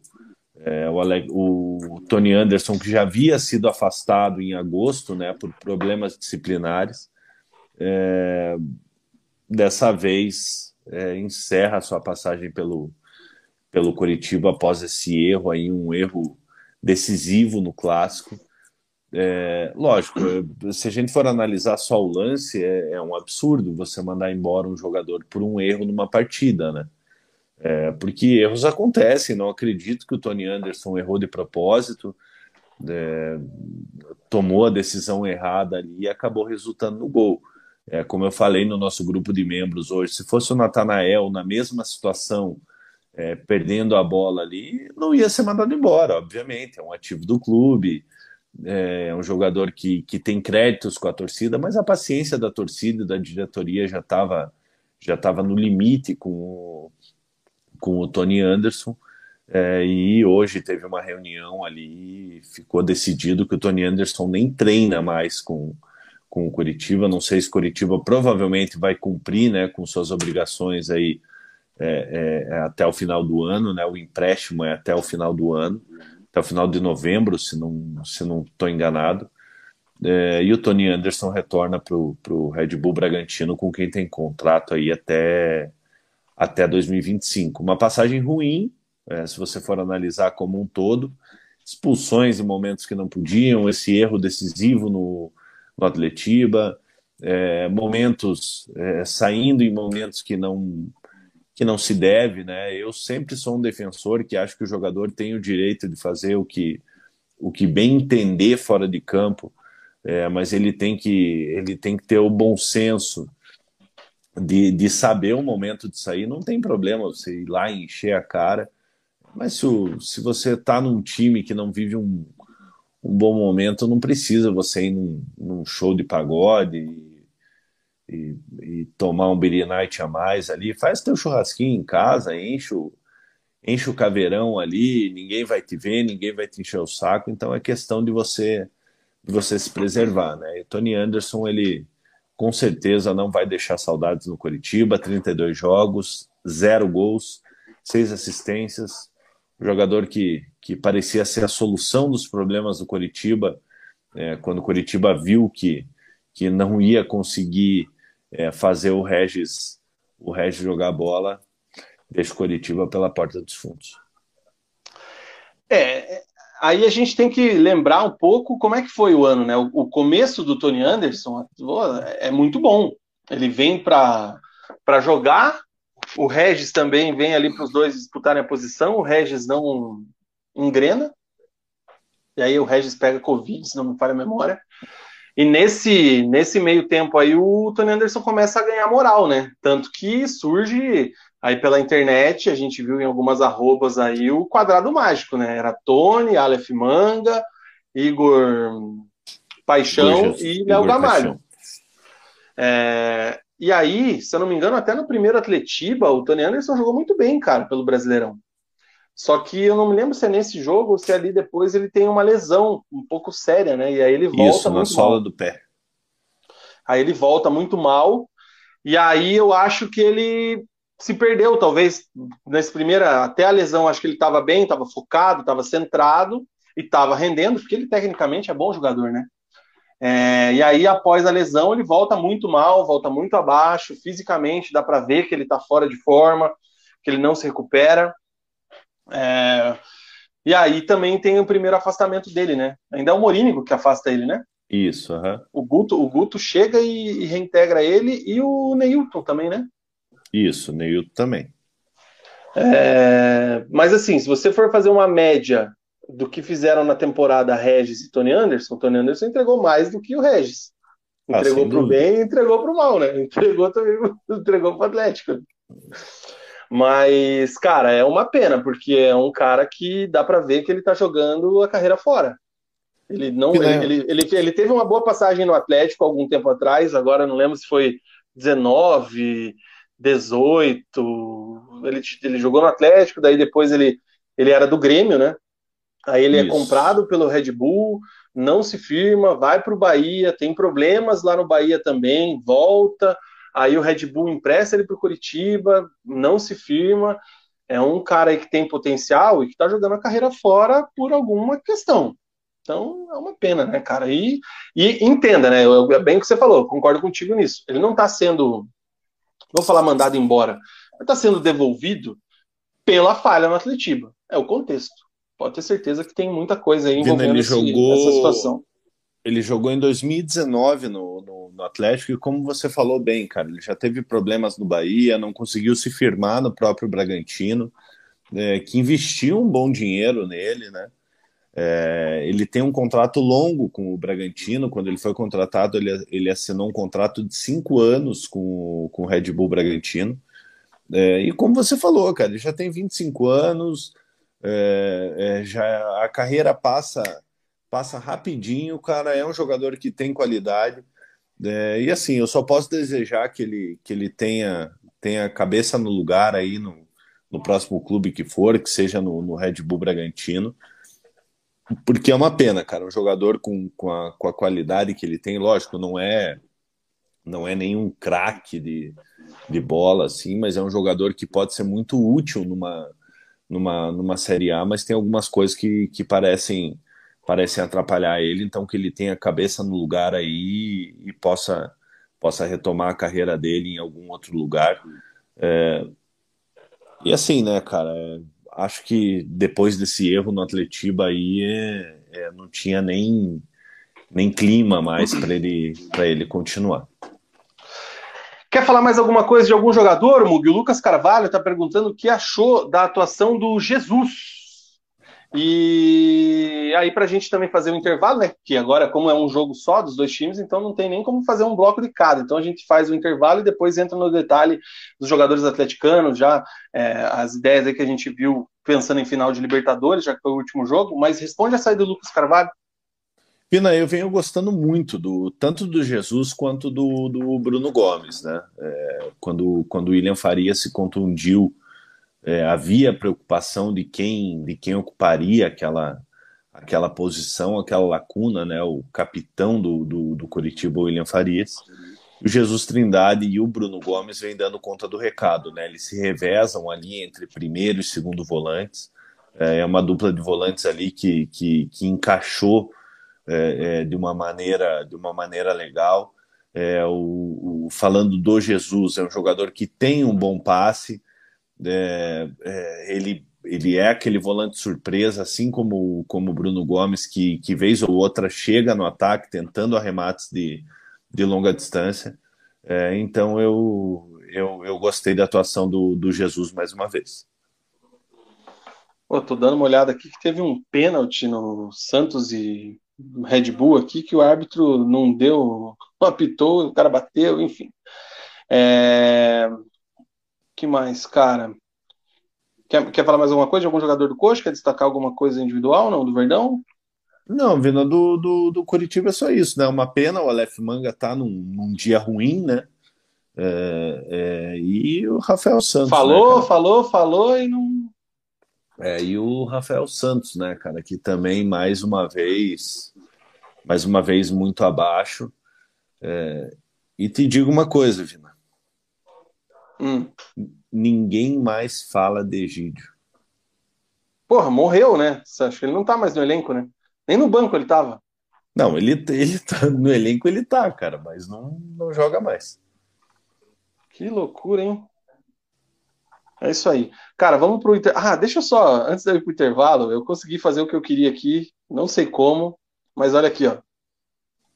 Eu fiz aqui uma brincadeira, eu fiz aqui a, a simulação, não sei se a galera consegue ver, mas eu brinquei aqui, eu fui botando um a 0 aqui onde eu achei que era mais ou menos lógico, onde não era. Então, ó, só para ter uma ideia aqui, ó, botei que o, que o Coxa vai conseguir empatar com o Inter semana que vem, vai perder para Fortaleza, vai perder para o Juventude, porque é fora de casa. E aí fui colocando aqui os outros resultados, o Cuiabá perdeu, Barari Bororó, Coxa empata com o Flamengo, ó como fui bonzinho, para não dizer que eu estou manipulando o negócio aqui perde pro Corinthians, no... ah, perde pro Corinthians, perde pro Corinthians, o Corinthians chega para decidir. Coloca e aí na última rodada, aí, cara, que daí aí chega o Cuiabá e o Coxa com, com os pontos iguais, cara. Será? É, aí ué. sim, hein? Ah, mas daí o Coxa sai da ZR, era mais dramático que o Coxa na ZR. É, Se mas... bem que aqui, ó, chega fora da ZR. Aí, ó, e, você já imaginou esse cenário, cara? Coxa não ganhou nenhuma fora de casa, e chega para decidir a vaga fora de casa contra o seu Cuiabá. É bom lembrar disso. Ah, é o seu Cuiabá, não... cara. Mas aí não, não vai ter como, né, cara? Aí não vai ter como, meu Dourado. Aí assim, ó, você pensa o seguinte, ó, o Ceará ganha do Juventude, porque o Juventude já caiu faz muito tempo, então o, o Ceará tá fora da briga. É esse jogo aqui que vai ser o jogo da última rodada, cara. É Curitiba e Cuiabá, Cuiabá e Curitiba. Irmão! Não, mas nesse, nessa tua simulação aí, se Deus quiser, o Coxa ganha do São Paulo, ganha do, do Inter e ganha de todo mundo e, e, escapa o quanto antes, cara. Que chegue nesse jogo contra o Cuiabá aí já livre do rebaixamento. Ai, meu Deus, cara, aqui, aqui vai ser o Curitiba e Corinthians aqui na penúltima rodada. É que tem Esse que ver, Coxa e Corinthians é numa, né, numa quarta, Vina? Quarta-feira, 9 de novembro. Todos os jogos, né? As duas últimas rodadas são todos no mesmo dia. Quarta-feira, uhum. penúltima rodada, e a última rodada no fim de semana.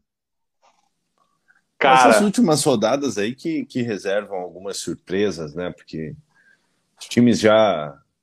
já você pega um, um Flamengo da vida aí, é, é, já com, com jogadores é, visando Copa do Mundo, como Pedro, Everton Ribeiro, é, enfim. É, então, então, essas duas últimas rodadas aí vai ser aquele, aquele negócio que vai ter muita coisa definida é, mas os times lá de baixo lá vão estar tá brigando ainda. Ai, ai, ai. O RS10 está dizendo que eu fui pessimista demais. É impossível empatar com o Juventude. São três pontos garantidos para o Coxa contra o lixo do Juventude. RS10 é fora de casa, cara. E, Não e esqueça disso. E no primeiro turno a gente empatou com o Juventude em casa, 2 a 2 e é verdade, é verdade. Você vê como faz falta, Vina. É, é, são dois pontinhos aí que, que poderiam poderiam estar tá mais nessa tabela ainda. E o Curitiba estaria a cinco pontos da, da, da zona de rebaixamento, né? Então, Cara, é, que loucura, hein, velho? Que é loucura, vacilos hein? assim que, que é complicado. Viu? O pior é que daí tudo isso aqui pode ir pro água abaixo, assim, pro lado bom. Se vai que o Coxa pronta com o São Paulo durante a semana, né? Difícil, né? Mas vamos acreditar. futebol é futebol. Cara, vamos para o intervalo aqui e na volta a gente vai falar mais no detalhe do Atlético no clássico, do que isso aí pode ter significado para o futuro aí, visando a final da Copa Libertadores, enfim, mais algumas observações aí do clássico. Dois palitinhos a gente já volta.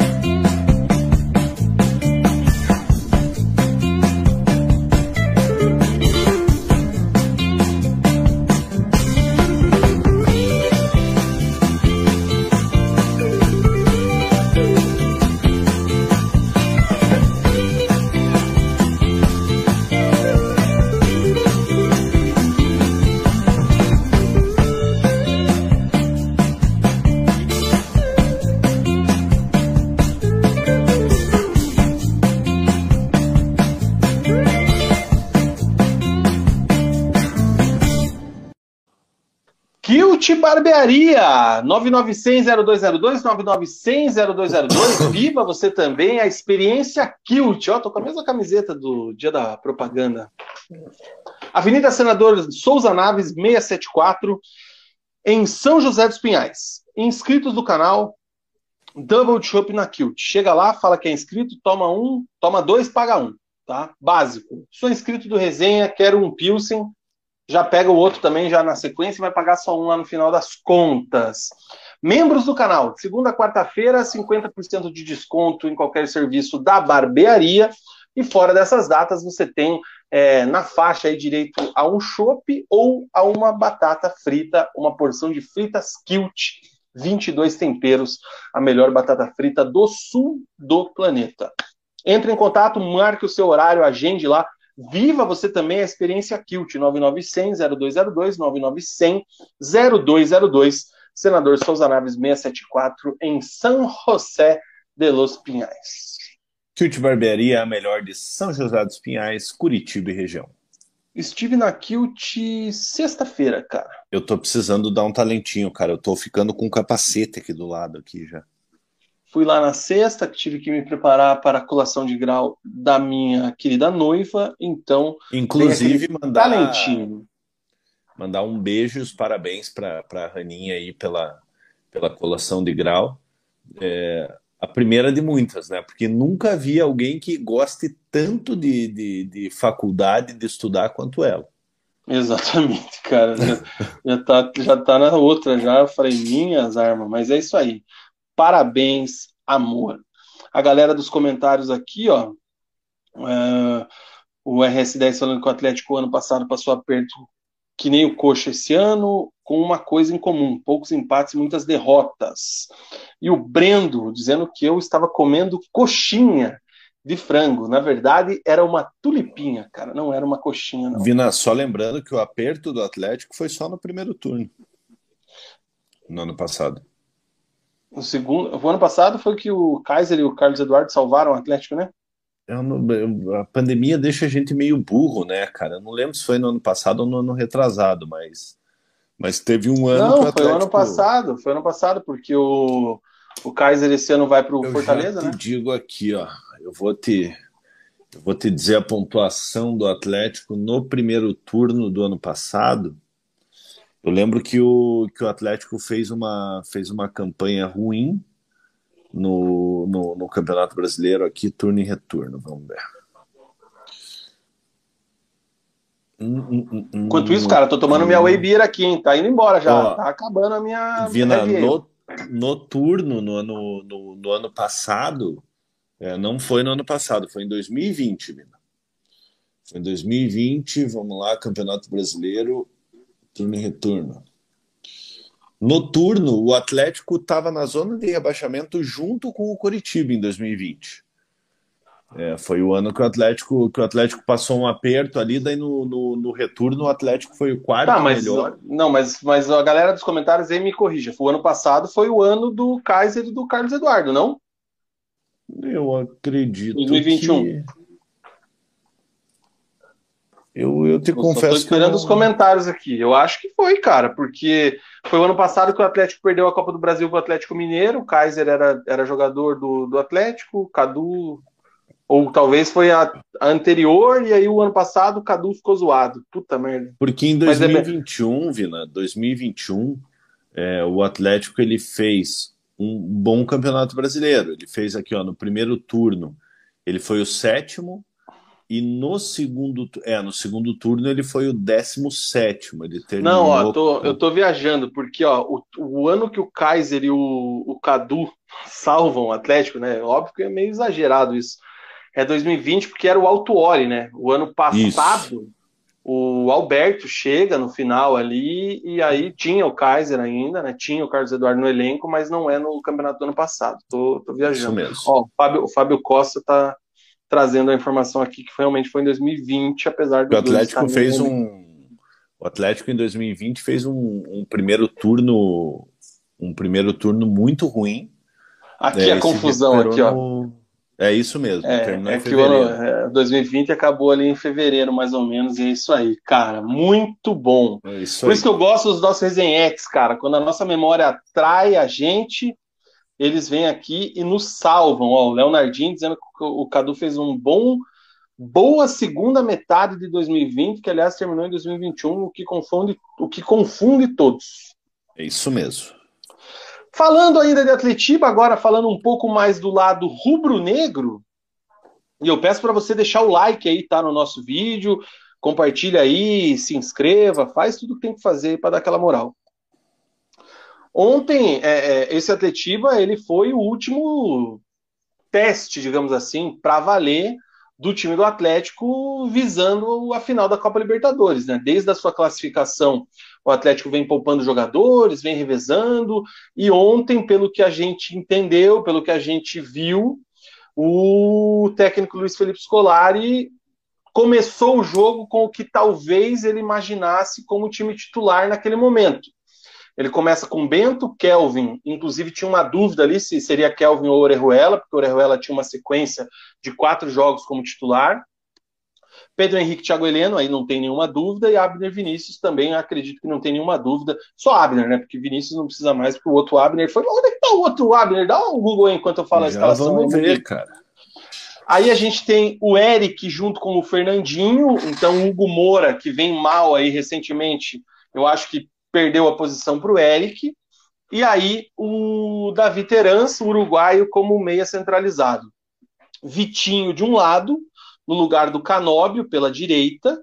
Inclusive, acho que a gente até comentou isso aqui em alguns programas, que era uma possibilidade. Vina, e o, o Coelho pela esquerda. O outro Abner está no Farense da segunda divisão de Portugal. Minhas armas. E na frente o Pablo. Então, esse foi o 11 atleticano que começou. E a gente imagina, então, que, que poderia ser o time titular, talvez, na cabeça do Felipão.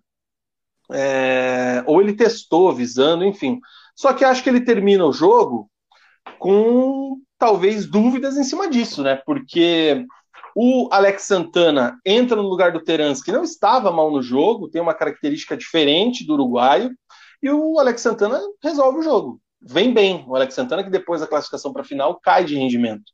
É, essa eterna luta mental, vamos colocar assim, entre Pablo e Vitor Roque, né? Porque muita gente não aceita que o Vitor Roque seja banco do Pablo. Eu acho cada vez mais que o Felipão está direcionado para começar com o Pablo no jogo. Também acho. É, e aí eu acho que tinha talvez a dúvida do Eric e o Hugo Moura, mas pelos últimos, últimos rendimentos do Hugo Moura, eu acho que isso aí já não é mais dúvida. Eu acho que é Eric e Fernandinho mesmo.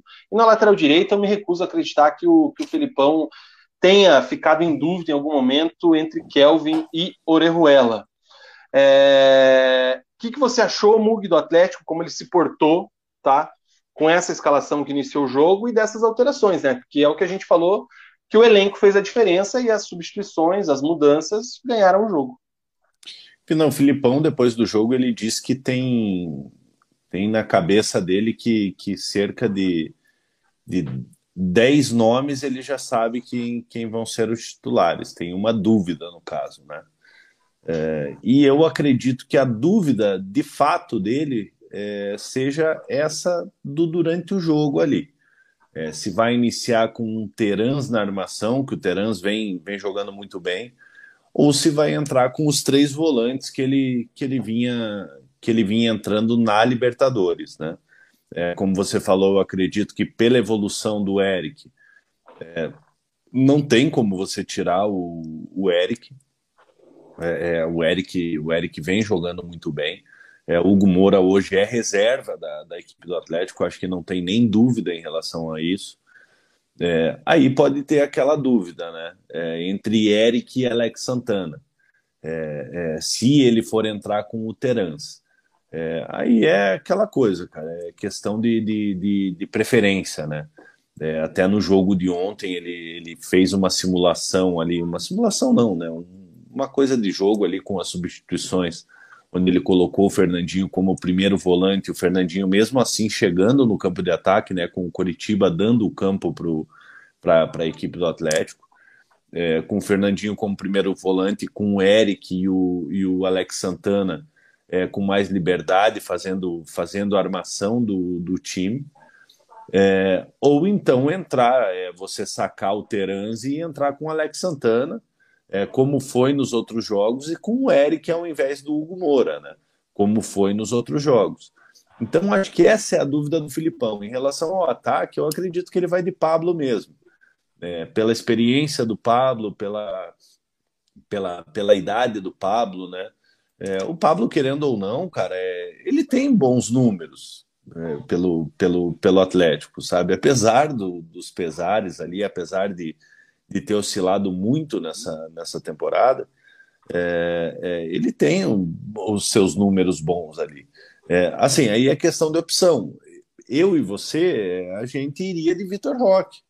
eu acho que grande parte da torcida do Atlético iria de Vitor Roque mas analisando a cabeça do Filipão, o que o Filipão tem demonstrado, eu acho que a única dúvida é essa: se ele vai entrar com três volantes ou se vai entrar com dois volantes e com, com o Terans como, como meia de armação. É, cara. É, é, eu acho. Eu... Essa recuperação do Alex Santana aí agora nessa reta final de, de preparação, vamos colocar, se bem que ainda tem duas semanas, mas ninguém vai jogar, né? Já tá nítido aí, o Felipão já falou que, que não vai colocar esses caras para jogar até lá, né? Vai treinar só e é capaz até de usar a sub-20, né? Ele falou, né? Talvez até o sub-20 nesses jogos. Eu aí, né? não acredito que ele vá utilizar o sub-20 nessa partida contra o, contra o Red Bull. É, o que, que eu acredito? Eu acredito que o Filipão vai usar um time misto nessa partida contra o Red Bull e um time reserva contra o Palmeiras. É, o jogo contra o Palmeiras é na terça que, que, que vem. né? Desculpa, o que, que, seria o time misto para você? Com, com algum você desses colocar... caras que jogaram como titular? É, você vai colocar um Orejuela na direita, daí você tira o Thiago Heleno, é, é, deixa o Pedro Henrique, é, você joga ah, com o Pedrinho na, na, na, esquerda, eu não sei, cara. Eu, eu acho sinceramente... que esses caras que a gente não vê dúvida, vamos colocar, talvez o Bento é o cara que jogue, mas eu acho que Pedro Henrique, Thiago Heleno, Abner, Fernandinho, é, Terans, esses caras não jogam mais. Acho que é, só mas eu acho que, agora. Mas aí que tá, você pega um Coelho e um Vitinho. É, eles são hoje considerados os pontas titulares do Atlético. É, dá para você utilizar num jogo contra o Juventude. É, e no jogo contra o Palmeiras, antes da viagem, utiliza um time reserva. Não, não acho que o Filipão vai utilizar um time sub-20. Ele pode compor o banco com jogadores da base ali e tal. É, mas assim, o Atlético ele, ele retomou essa margem segura de quatro pontos em relação ao sétimo, é, que uhum. é o uhum. Atlético Mineiro. Mas precisa continuar pontuando, né? É, porque não está garantida ainda a vaga na Libertadores. É, ele tem uma distância muito segura para o oitavo colocado também, de seis pontos, né? É, faltando seis rodadas aí para o término do campeonato. É, seis pontos é bastante para você para você tirar. É, então, assim, o Atlético ainda não está garantido na Libertadores. O, G, o, o G, G6, que pode virar G7 ou G8, né? É, e muito provavelmente ele vire pelo menos G7, ele vai virar, né? É, porque Corinthians e Flamengo estão brigando ali na frente e tal, o Atlético da, da, da mesma forma. É, então, o Atlético tem uma margem segura é, para garantir vaga nessa Libertadores do, do, do ano que vem. É, mas eu não acredito que o Filipão ele vai ele vai mandar um sub-20 contra o Palmeiras. É, eu acredito que ele utiliza. Eu acho que o sub-20 não, mas acho que o Marlos vai jogar. É, pode ser. Pode ser que, que surja, surja um Marlos, é, mas eu acredito que ele vai fazer uma vai fazer uma mescla aí entre os reservas e entre jogadores pouco aproveitado, aproveitados, principalmente nessa partida contra o Palmeiras, né? É, porque o, Atlético ele joga na terça-feira, na quarta-feira o Atlético já tem que estar em Guayaquil. Ah, esses caras é, aí vão. Porque é, é protocolo, né? É, é protocolo da, da, da Comembol, onde os times têm que chegar quatro dias antes é, na cidade da final. O Leonardinho está querendo acabar com o meu psicológico aqui, lembrando que 2021 foi o ano que o Paraná começou na Série B e terminou rebaixado para D e aí termina 2022 sem divisão. Cara, que momento. É, o Fábio Costa diz aqui que é muita burrice do Felipão. Olha o que o Vitor Roque fez contra o Palmeiras. No primeiro tempo, o único que conseguia fazer algo, inclusive, é a expulsão do Murilo. Se precisar, se precisar que coloque o Pablo no segundo tempo. É, o RS10 diz aqui que o jogo da final pode ter 120 minutos mais acréscimos. É, o Brendo independente do time contra o Braga, tem que tirar uma casquinha lá. É, o Dani Loures, um abraço para ele, está dizendo aqui que na entrevista ontem o Felipão meio que voltou atrás no ninguém vai jogar, então é, também não está tão seguro, né? Realmente, talvez é isso aí que o Mug falou, vai, vai mesclar os jogadores, talvez dar mais chance para quem ele espera que, que tenha, pode ter uma oportunidade, enfim. O Daniel Rey, ele diz que tem que jogar a defesa que foi goleada no Maracanã. Qualquer um dos titulares que se machuque não tem reposição. imagine o Matheus Felipe jogando a final, não tem como. Cara, eu não acho o Matheus Felipe tão, tão Mas é que assim. o, o, Daniel Rey é magoado com aquela goleada lá, cara. Lembra? Aquela Ele é defesa magoado era... com aqueles caras lá. Aquela defesa era, era Orejuela, é, Não, era Felipe, o Guapo, né? O Ander, Anderson, o Anderson. Né? Isso, Anderson, Anderson. Aí tinha Orejuela, Matheus Felipe, Nico, Nico e... e... Pedrinho. Pedrinho. O Daniel já É manda isso. se a gente falou certo ou não. É... O RS10 diz aqui que o Marlos vai entrar na prorrogação da final e fazer o gol da glória eterna. Eu ia achar sensacional se isso acontece. Se o Marlos faz o gol do título da Libertadores, cara, Ó, e eu prometo para vocês, eu prometo uma coisa para vocês. Se isso acontece, a gente traz o Marlos aqui no, no resenha para bater um papo isso, com a gente. cara. Só Não, quando ele gente- sair do Atlético, né?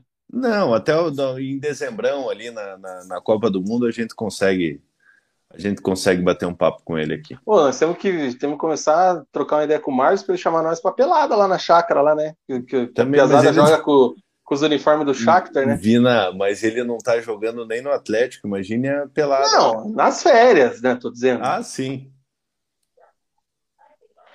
O Brendo tá dizendo aqui: Deus nos livre, Matheus Felipe, Hugo Moura e Matheus Fernandes. Ô, Vina, peraí, ó, em cima desse comentário do Brendo aqui, até mandar um abraço pro Brendo, que eu gosto muito dos comentários dele. É, eu acho que desses aí, eu gosto do Matheus Felipe e gosto do Gumora. Agora, esse Matheus Fernandes, cara, eu sinceramente, cara, eu não, não sei como, como foi parar no, no Barcelona. Esse aí é. Ó, deu uma, deu uma triscada a internet aqui, hein? Deu, deu uma, você deu uma travadinha pra mim aqui. Voltou? Tamo online. Voltou, tá, tá, tá on. O. Cara, o Hugo Moura e Eric ali, acho que é uma. É uma questão assim. Tecnicamente, o Eric é muito melhor que o Hugo Moura. Mas o Eric não destrói como o Hugo Moura. Na teoria. Porque o Hugo Moura recente não estava destruindo porra nenhuma. É, Aí você pode- aí demais, você cara. pode- Nossa senhora. Aí você pode colocar um cara que sabe jogar com a bola no pé, que é o caso do Eric, do lado de um cara como o Fernandinho, e aí os dois se revezam ali como, como primeiro, vamos colocar assim, né? É, e ganha quando tem a bola no pé, porque o que, que eu imagino no jogo contra o Flamengo? O Flamengo vai querer ter a bola e vai querer amassar o Atlético. Quando a bola estiver no pé do Atlético, o Atlético vai precisar saber o que fazer com essa bola. Se ela cai no pé do Hugo Moura, não tem a mesma criatividade, a mesma, o mesmo talento que tem o Eric, entendeu? Para armar uma jogada, para achar um jogador numa melhor posição, para soltar essa bola com qualidade. Então, é, se o Felipe Scolari conseguir encaixar essa marcação com esses caras e conseguir jogar quando tiver a bola, aí eu acho que, que ganha que ganha ganha pontos nesse caso. Eu acho que por isso que ele pode que ele pode entrar. O Marcão Saldanha, boa noite do Marco e da Ana, um abraço, meus queridos, grande abraço aí, Marcão Saldanha. É, o Daniel falando aqui que ele é magoado com o Matheus Felipe porque acha que foi um elo frágil da eliminação na Copa do Brasil. É, o Ian Aust mandou aqui um ninguém sabe. Não sei do que ele está falando. O Eric, o Leonardinho falando que o Eric não destrói como o Hugo, mas, mas faz gol e ainda não toma vermelho à toa. E o Fábio Costa já mandou aqui uma escalação de um time mesclado, time misto. Anderson Orejuela, Matheus Nicolas e Pedrinho, Christian Citadini e Marlos, Vitor Bueno, Canóbio e Rômulo. Esse para mim é um time reserva. É o time 100% reserva. reserva. É. Não Hoje, tem- hoje, hoje o Canóbio, o Canóbio é reserva. Pra sorte do atleticano, né?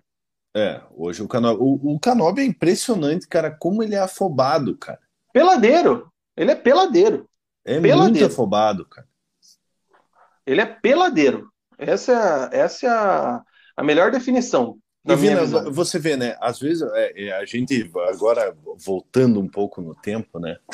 A gente tinha jogadores no, nos anos 90 ali, é, Euler, é, Basílio, é, que eram jogadores é, extremamente velozes. É, o Euler foi titular do Vasco por muito tempo, mas no Palmeiras o Euler era reserva. É, e o Basílio no, no, Santos, ele foi reserva, no, no, no, Santos, em todos os times, assim, lógico, se você for puxar, em alguns momentos o Basílio foi titular. É, mas no Santos, no, Palmeiras, no Grêmio, é, o Basílio era aquele jogador que entrava no segundo tempo e metia uma velocidade louca no jogo. É, o Canobi ele não consegue nem fazer isso, cara, que é a principal característica dele é a velocidade. Pô, eu, então, acho, ontem... eu acho até uma. Acho meio, meio pesada essa comparação, porque Basílio, é. Euler, esses caras foram não, muito bem, é, cara. Não, sim, mas eu estou fazendo uma comparação em relação à característica do jogador que entra no segundo tempo e muda o jogo. E ontem no Atletiba, é, a gente viu o Canobi entrando no segundo tempo, iniciando a partida, a gente já sabia que, que não tinha como. É, mas você vê o Canobi entrando no segundo tempo, com os jogadores do Curitiba já meio mortos, já cansados, e mesmo assim ele não consegue se, se sobressair, só corre, mas não adianta você só correr e, e não saber o que fazer com a bola. É, se for dessa forma, coloca o Zambolt lá e, e boa, cara. Foi o PA do Big Brother. O Ali tá dizendo aqui que o louco do Basílio é que ele já era velho. É o Benjamin Button do futebol. Não, o Basílio não era velho, cara. O Basílio ele era. Ele tinha cara de velho, calvo. mas velho ele não era. É. O Basílio, se não me engano, ele é de 71. É, ele, ele começa no Coritiba aqui em 97, que ele vem do Andradina, se não me engano, da Matonense. Né? Então ele, ele chega no Curitiba com 26, 25 anos. Basílio, hein, cara? Pô, esse cara fazia fumaça, hein, velho? Pô, eu gostava dele, cara. É, ele é de 72. 72, né? Então ele chega no Curitiba em 97 com 25 anos. É, não era velho, não, cara. Era jovem. Ele veio ele da, muito... da, Ele veio da Matonense, né? Cara, eu tô dando uma olhada aqui, ó, no Wikipedia, que não é a melhor fonte, né? Ele começa no 15 de Jaú, Andradina, Inter de Bebedouro, Olímpia, São José, e aí ele vem para o Curitiba em 96. Aí ele vai é, para o Kashima, volta para o Coxa, e aí ele vai para o Palmeiras. Palmeiras, daí depois foi para Santos, daí depois foi. E eu se Grêmio, não, se, Santos. Se eu não estou enganado, ele encerra no, no Itumbiara. Quando o Itumbiara deu aquela Diz aqui que tem um sertãozinho aqui, mas não sei até que ponto é, é confiável. Né? Mas, não, mas tem o Itumbiara também, né? Tem, tem, não. Ele foi é. campeão goiano pelo Itumbiara. O, o Itumbiara, na, naquela loucura lá que levou, levou o Denilson para jogar lá e levou outros Cara, Basílio, velho. A, gente tá, a, a, galera mais nova aí que tá na live deve estar tá nem lembrando. Aqui, ó. Os velhinhos os velhinhos se entregam, ó. Ó quem se entregou aqui, ó. Basílio os era. Os velhos se entregam. Basílio era veloz. O Daniel Rey falando que o Basílio naquele campeonato brasileiro do Play 1 era 19 na velocidade, valor máximo na época. E o RS10 ele lembra do Mirandinha. Esse sim era rápido. Mirandinha que fez um gol de calcanhar no Atlético e foi aplaudido Golaço. de pé pela torcida adversária o Mirandinha que também apanhou do, do finado Gilmar Fubá quando atuavam no Corinthians. É, bem lembrado, cara. É, o Wesley está dizendo que o último jogo do ano que vamos ver Terãs, Marlos, Alex Santana e Fernandinho jogando juntos. Então, final do é, ano tem jogo, nem cara. É, é, e desses aí, o único que não que não tem a permanência garantida para o ano que vem é o Março. Exatamente. que mais, cara, que temos que falar do Atlético aí? Você anotou mais alguma coisa na tua pauta não? Eu acho que não, acho que a gente já discorreu, Zeramos, né? discorreu bem. Só tem umas informação aqui besta e, e relevante, na verdade, né? É, em relação a, aos públicos, né? O Atlético ele, ele colocou o maior público da, da do, do ano, né? Nesse nesse Atletiba. É, o legal é que eu não anotei aqui, é, mas o, o Atlético Curitiba, Curitiba é o décimo como, como, como melhor público e o Atlético é o décimo segundo Curitiba é bem próximo ali à média dos dois clubes, duas médias boas, inclusive, diga-se de passagem. É, o Curitiba tem uma média de 19.590 por jogo e o Atlético 18.950 por jogo. Bem próximo ali, dá menos de menos de mil, né? 600 mais ou menos a, a diferença ali na média. O, o Ali mandou uma foto aqui do Basílio novinho, jogando com o Alex, mais novo ainda. Vamos Deixa eu até tirar aqui o. Camisa da Sânio. Certeza. Com certeza. Deixa eu tirar Jogo o contra o contra o União Bandeirantes. Bandeirante. É, o problema dele era a lata, né, cara? Ele tinha cara de velho, né? É, e ele já era calvo já, né, cara? Esse jogo aí é em 97, cara, Campeonato Paranaense. É, o ano que o Paraná foi pentacampeão, cara. Bons tempos. Olha aí, as Mizuno Morelli aqui, ó. Isso aí foi pouco antes do Alex Denai que o Basílio de Puma, né? É, cara, acho que sim, não dá para ver é, muito o Basílio, o Basílio jogava de Puma. Esse ano aí foi o ano que o, que o Alex foi foi pro Palmeiras já, foi um dos finalzinho ali do, da, da passagem do Alex pelo, pelo Curitiba já. Muito freguês do Paraná. Meu Deus do céu. Porra, essa época era foda, cara. Freguês do Paraná, tão grande quanto era Alex Cabeção, cara. É... Que mais? Uh... Olha aqui, velho. Se a gente entrar nessa deixa aqui, Mug, a gente não acaba o programa cedo como a gente queria, né? Pior que o Basílio era o Brandão, que vinha sempre comemorar, dando tchauzinho em direção das câmeras das sociais. Inclusive, Brandão tem fazia o... gol, hein? Inclusive, tem o Brandão no, no, no Facebook, sou Tiete, cara. Sou aquele que ele posta alguma coisa, eu vou lá e comento, comento ídolo, matador. Sou bem, bem Tiete do Brandão. Ai, cara. O Mohamed Handa dizendo aqui que infelizmente ele estava nesse jogo. É... O, o Wesley tá me cornetando aqui que eu chamei a Rafa de véia. Não chamei, cara. Pô, estamos todo mundo aí na mesma faixa etária. É, o Brendo sem clubismo dizendo que o Basílio era muito veloz, tá louco. Oh, o Brendo é da nossa geração, hein, cara? Achei que o Brendo era da galera novinha por causa dos emojis. Mas não, ele é da nossa geração, pelo jeito. É, e é isso aí. Puta, cara, ó, o Daniel Rey, ele, ele, ele levantou a bola aqui de um bloco do Paraná, cara, mas eu me recuso a falar disso. É, meu Deus. Uh, Fernando chegou aqui, passando para deixar um like. É, que mais, cara? Você quer falar disso aqui de Paraná, não? É, Vina, dá um pouco de preguiça, né, cara? Mas, mas assim, né? Acabou o contrato com a, com a Spiller, né? É, e o Paraná tá com uma, com uma nova fornecedora de, de materiais esportivos agora. Clau. A Clau, Clau que é uma empresa é, da onde portuguesa. É portuguesa, é, com a, com a Clau. É, assim, né? É, é o que dá para se noticiar. É, e... Não, mas o, o, ponto ali é o seguinte: o, a, a, diretoria do Paraná prometeu um, um anúncio. pronunciamento é. para o feriado, é, atrasou, aí botou a culpa no Molden, no Molden, escreveu Molden. E aí o anúncio era mais do mesmo blá blá blá da diretoria, blá blá blá do presidente, blá blá blá, blá blá blá, enrolação. Só, né? É, e vazou, vazou, vazou um vídeo, vazou o um anúncio com a Clau, não foi uma coisa oficial do clube.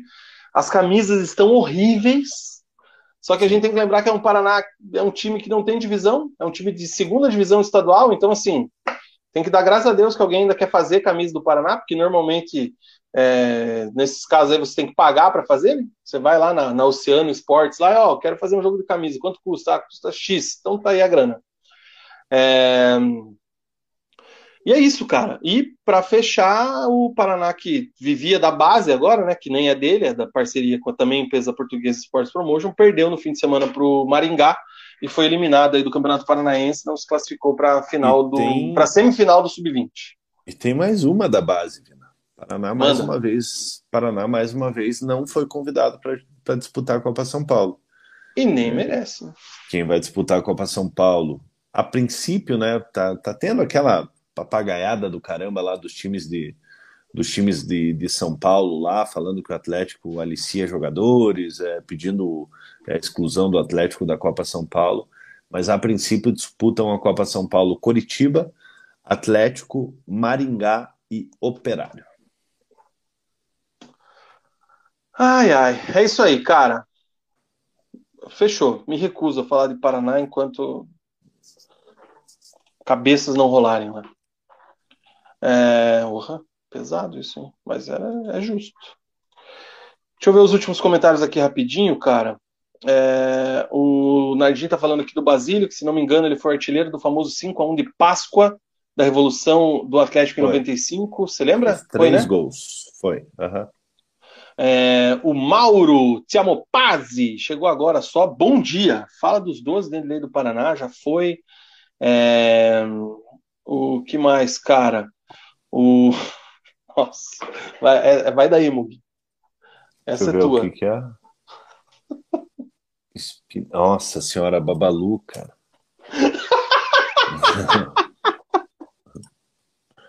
Grande Babalu, cara. Ai, cara do céu. Babalu. Ai, mano. Qual novela que era é... mesmo? 4x4, né? Era 4x4. É, o Isaías falando que ontem, bem na hora que o manga foi tumultuar, a casa caiu, o golaço do furacão, valeu manga podre, desestabilizou seu próprio time. O rapidinho só para fechar o programa, Mug, teve uma treta do Manga mesmo com a segurança do Atlético, ele ficou puto ali, deu, que, que, que fim levou isso aí, hein? Ah, deu uma confusão ali, o Manga foi empurrado pelo. pelo, pelo Mas nada sério, assim, né? Não. Aí ele Manguice. até tentou, é, tentou voltar, voltar a campo ali, mas aquelas coisas que acontecem. Manguice. Pina, esse então é jogo aí, do, rapidinho, antes de finalizar, esse jogo, jogo de esse Atletiba de Páscoa, é, bem lembrado pelo, pelo Leonardinho. É, foram três gols do Brandão, um do Jetson, que era cria da base do Coritiba ali, e um gol contra terrível do, do China, né? É, um cruzamento na área ali, ele, ele meio que na passada ele acaba acaba acertando a, acertando a bola e fazendo, fazendo o gol do, do Coritiba. E quem fez o gol do Atlético foi o Pádua. Pádua. O, Curitiba, o... Ó, o Curitiba, hum. Renato, Marcos Teixeira, Zambiase, Gralac e Jorgeão, Dida, Claudio Miro, depois Alex, Paulo Sérgio, Ademir Alcântara, Jetson, depois Marquinhos Ferreira e Brandão, Atlético. Nossa, esse time do Atlético aqui era, era terrível, hein?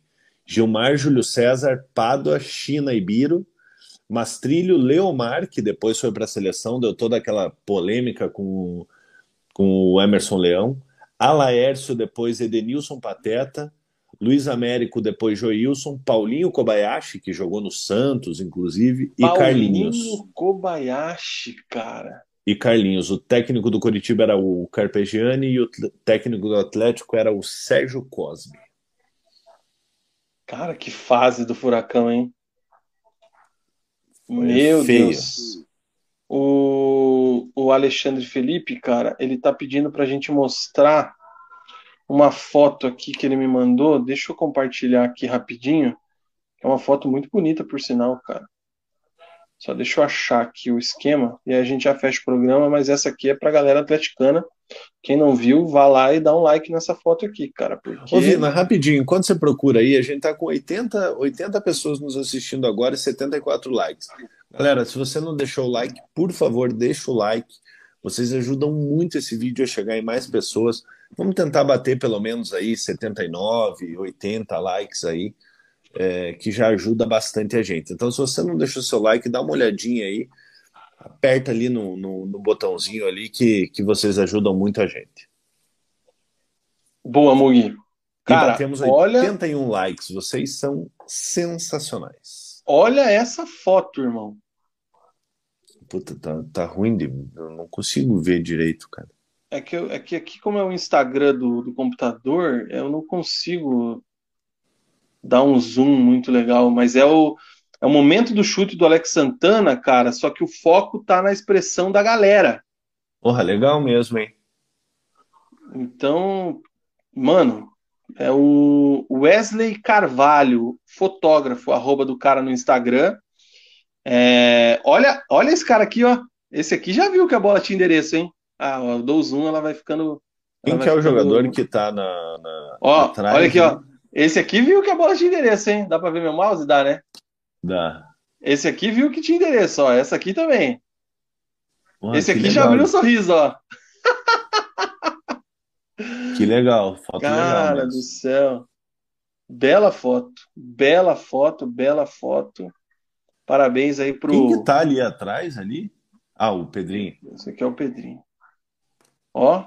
Ah! Ó o bigodão? Que é isso, hein, bigode? Porra, legal Pô, pra caramba a foto. cara. Mas tá de parabéns o... Como é que é? O Wesley Carvalho.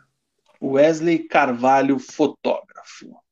Recebeu as felicitações aqui de Alexandre. Tem outras Tá fotos falando dele aqui, o ó. Mauro. Chamopaz está falando que o... Que o... Ó, que Que amor nem- essa foto aqui.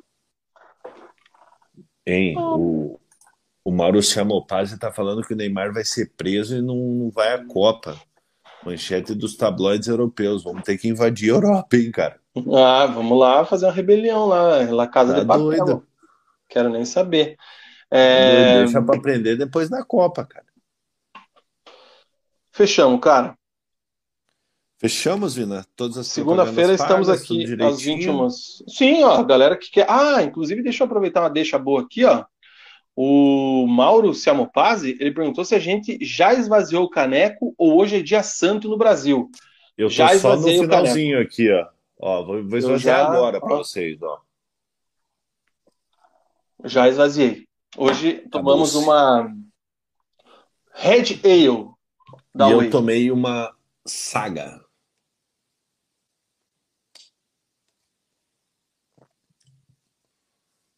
Acho que o Vina travou ou fui eu? Fui eu. Aí. Ó, 999920063, Rua Pérola 331. Manda um WhatsApp lá para os caras, ver quais são os rótulos disponíveis, preços, promoções. Faça o seu pedido. Tome uma Whey Beer, assim como a gente, aqui no programa. Essa foi a Red Ale. Certo? Way Beer, Enjoy Your Way. E, Vina, agradecer aos 70, 70 espectadores que estão aqui, quem nos acompanhou, quem ainda vai nos acompanhar. É, a gente estava com um número meio baixo, isso dá uma. deixa a gente um pouquinho, um pouquinho triste, mas a gente entende pelo momento dos clubes ali, quando, quando nosso time empata ou, ou perde, a gente não quer falar muito de futebol, mas a gente agradece muito vocês aí por por estarem por estarem aqui com a gente e tamo junto, galera. Semana que vem a gente tá de volta aí para falar sobre sobre os jogos da Pré- é pré-final, né? Segunda-feira que vem é pré-final, né? Mais ou menos, né? Porque a final é só no final de semana. Não, mas é a semana da final, né? É a, é a semana da final. Então, semana que vem a gente já vem com mais informações sobre, sobre a final, informações aí do, do, do Campeonato Brasileiro, né? Tem dois jogos do Curitiba até a próxima até o próximo até o próximo programa. Então, muita coisa pode mudar, tanto positivamente quanto negativamente. Então, a gente aguarda vocês aqui na segunda-feira que vem. Venham com a gente, mesmo na tristeza, venham com a gente aqui que a gente a gente fica feliz quando vocês nos acompanham. É isso aí. Tchau, Mugi. Boa semana, galera. Um beijo no coração. Fui. É isso aí, gente. Chegamos ao fim de mais um programa Preleção aqui no canal Resenha de Boteco. Voltamos na segunda-feira que vem, às 21 horas, ao vivo. Obrigado você pelo like, obrigado você pelos comentários, pelas inscrições, pelos compartilhamentos, pelas mensagens, enfim. A gente sempre faz esse programa aqui para vocês e com vocês. É... Tenham todos uma boa semana. Fiquem bem. Deixa eu dar uma olhada aqui nos comentários. É... Que Neymar preso, tá louco? Não, o Ali tá viajando, Neymar preso. Ah, não tem nada de Neymar preso aqui. Enfim, é, vamos embora. Gente, segunda-feira que vem estamos aqui, 21 horas ao vivo. Cuidem-se bem, fiquem com Deus. Aquele abraço e e e tchau!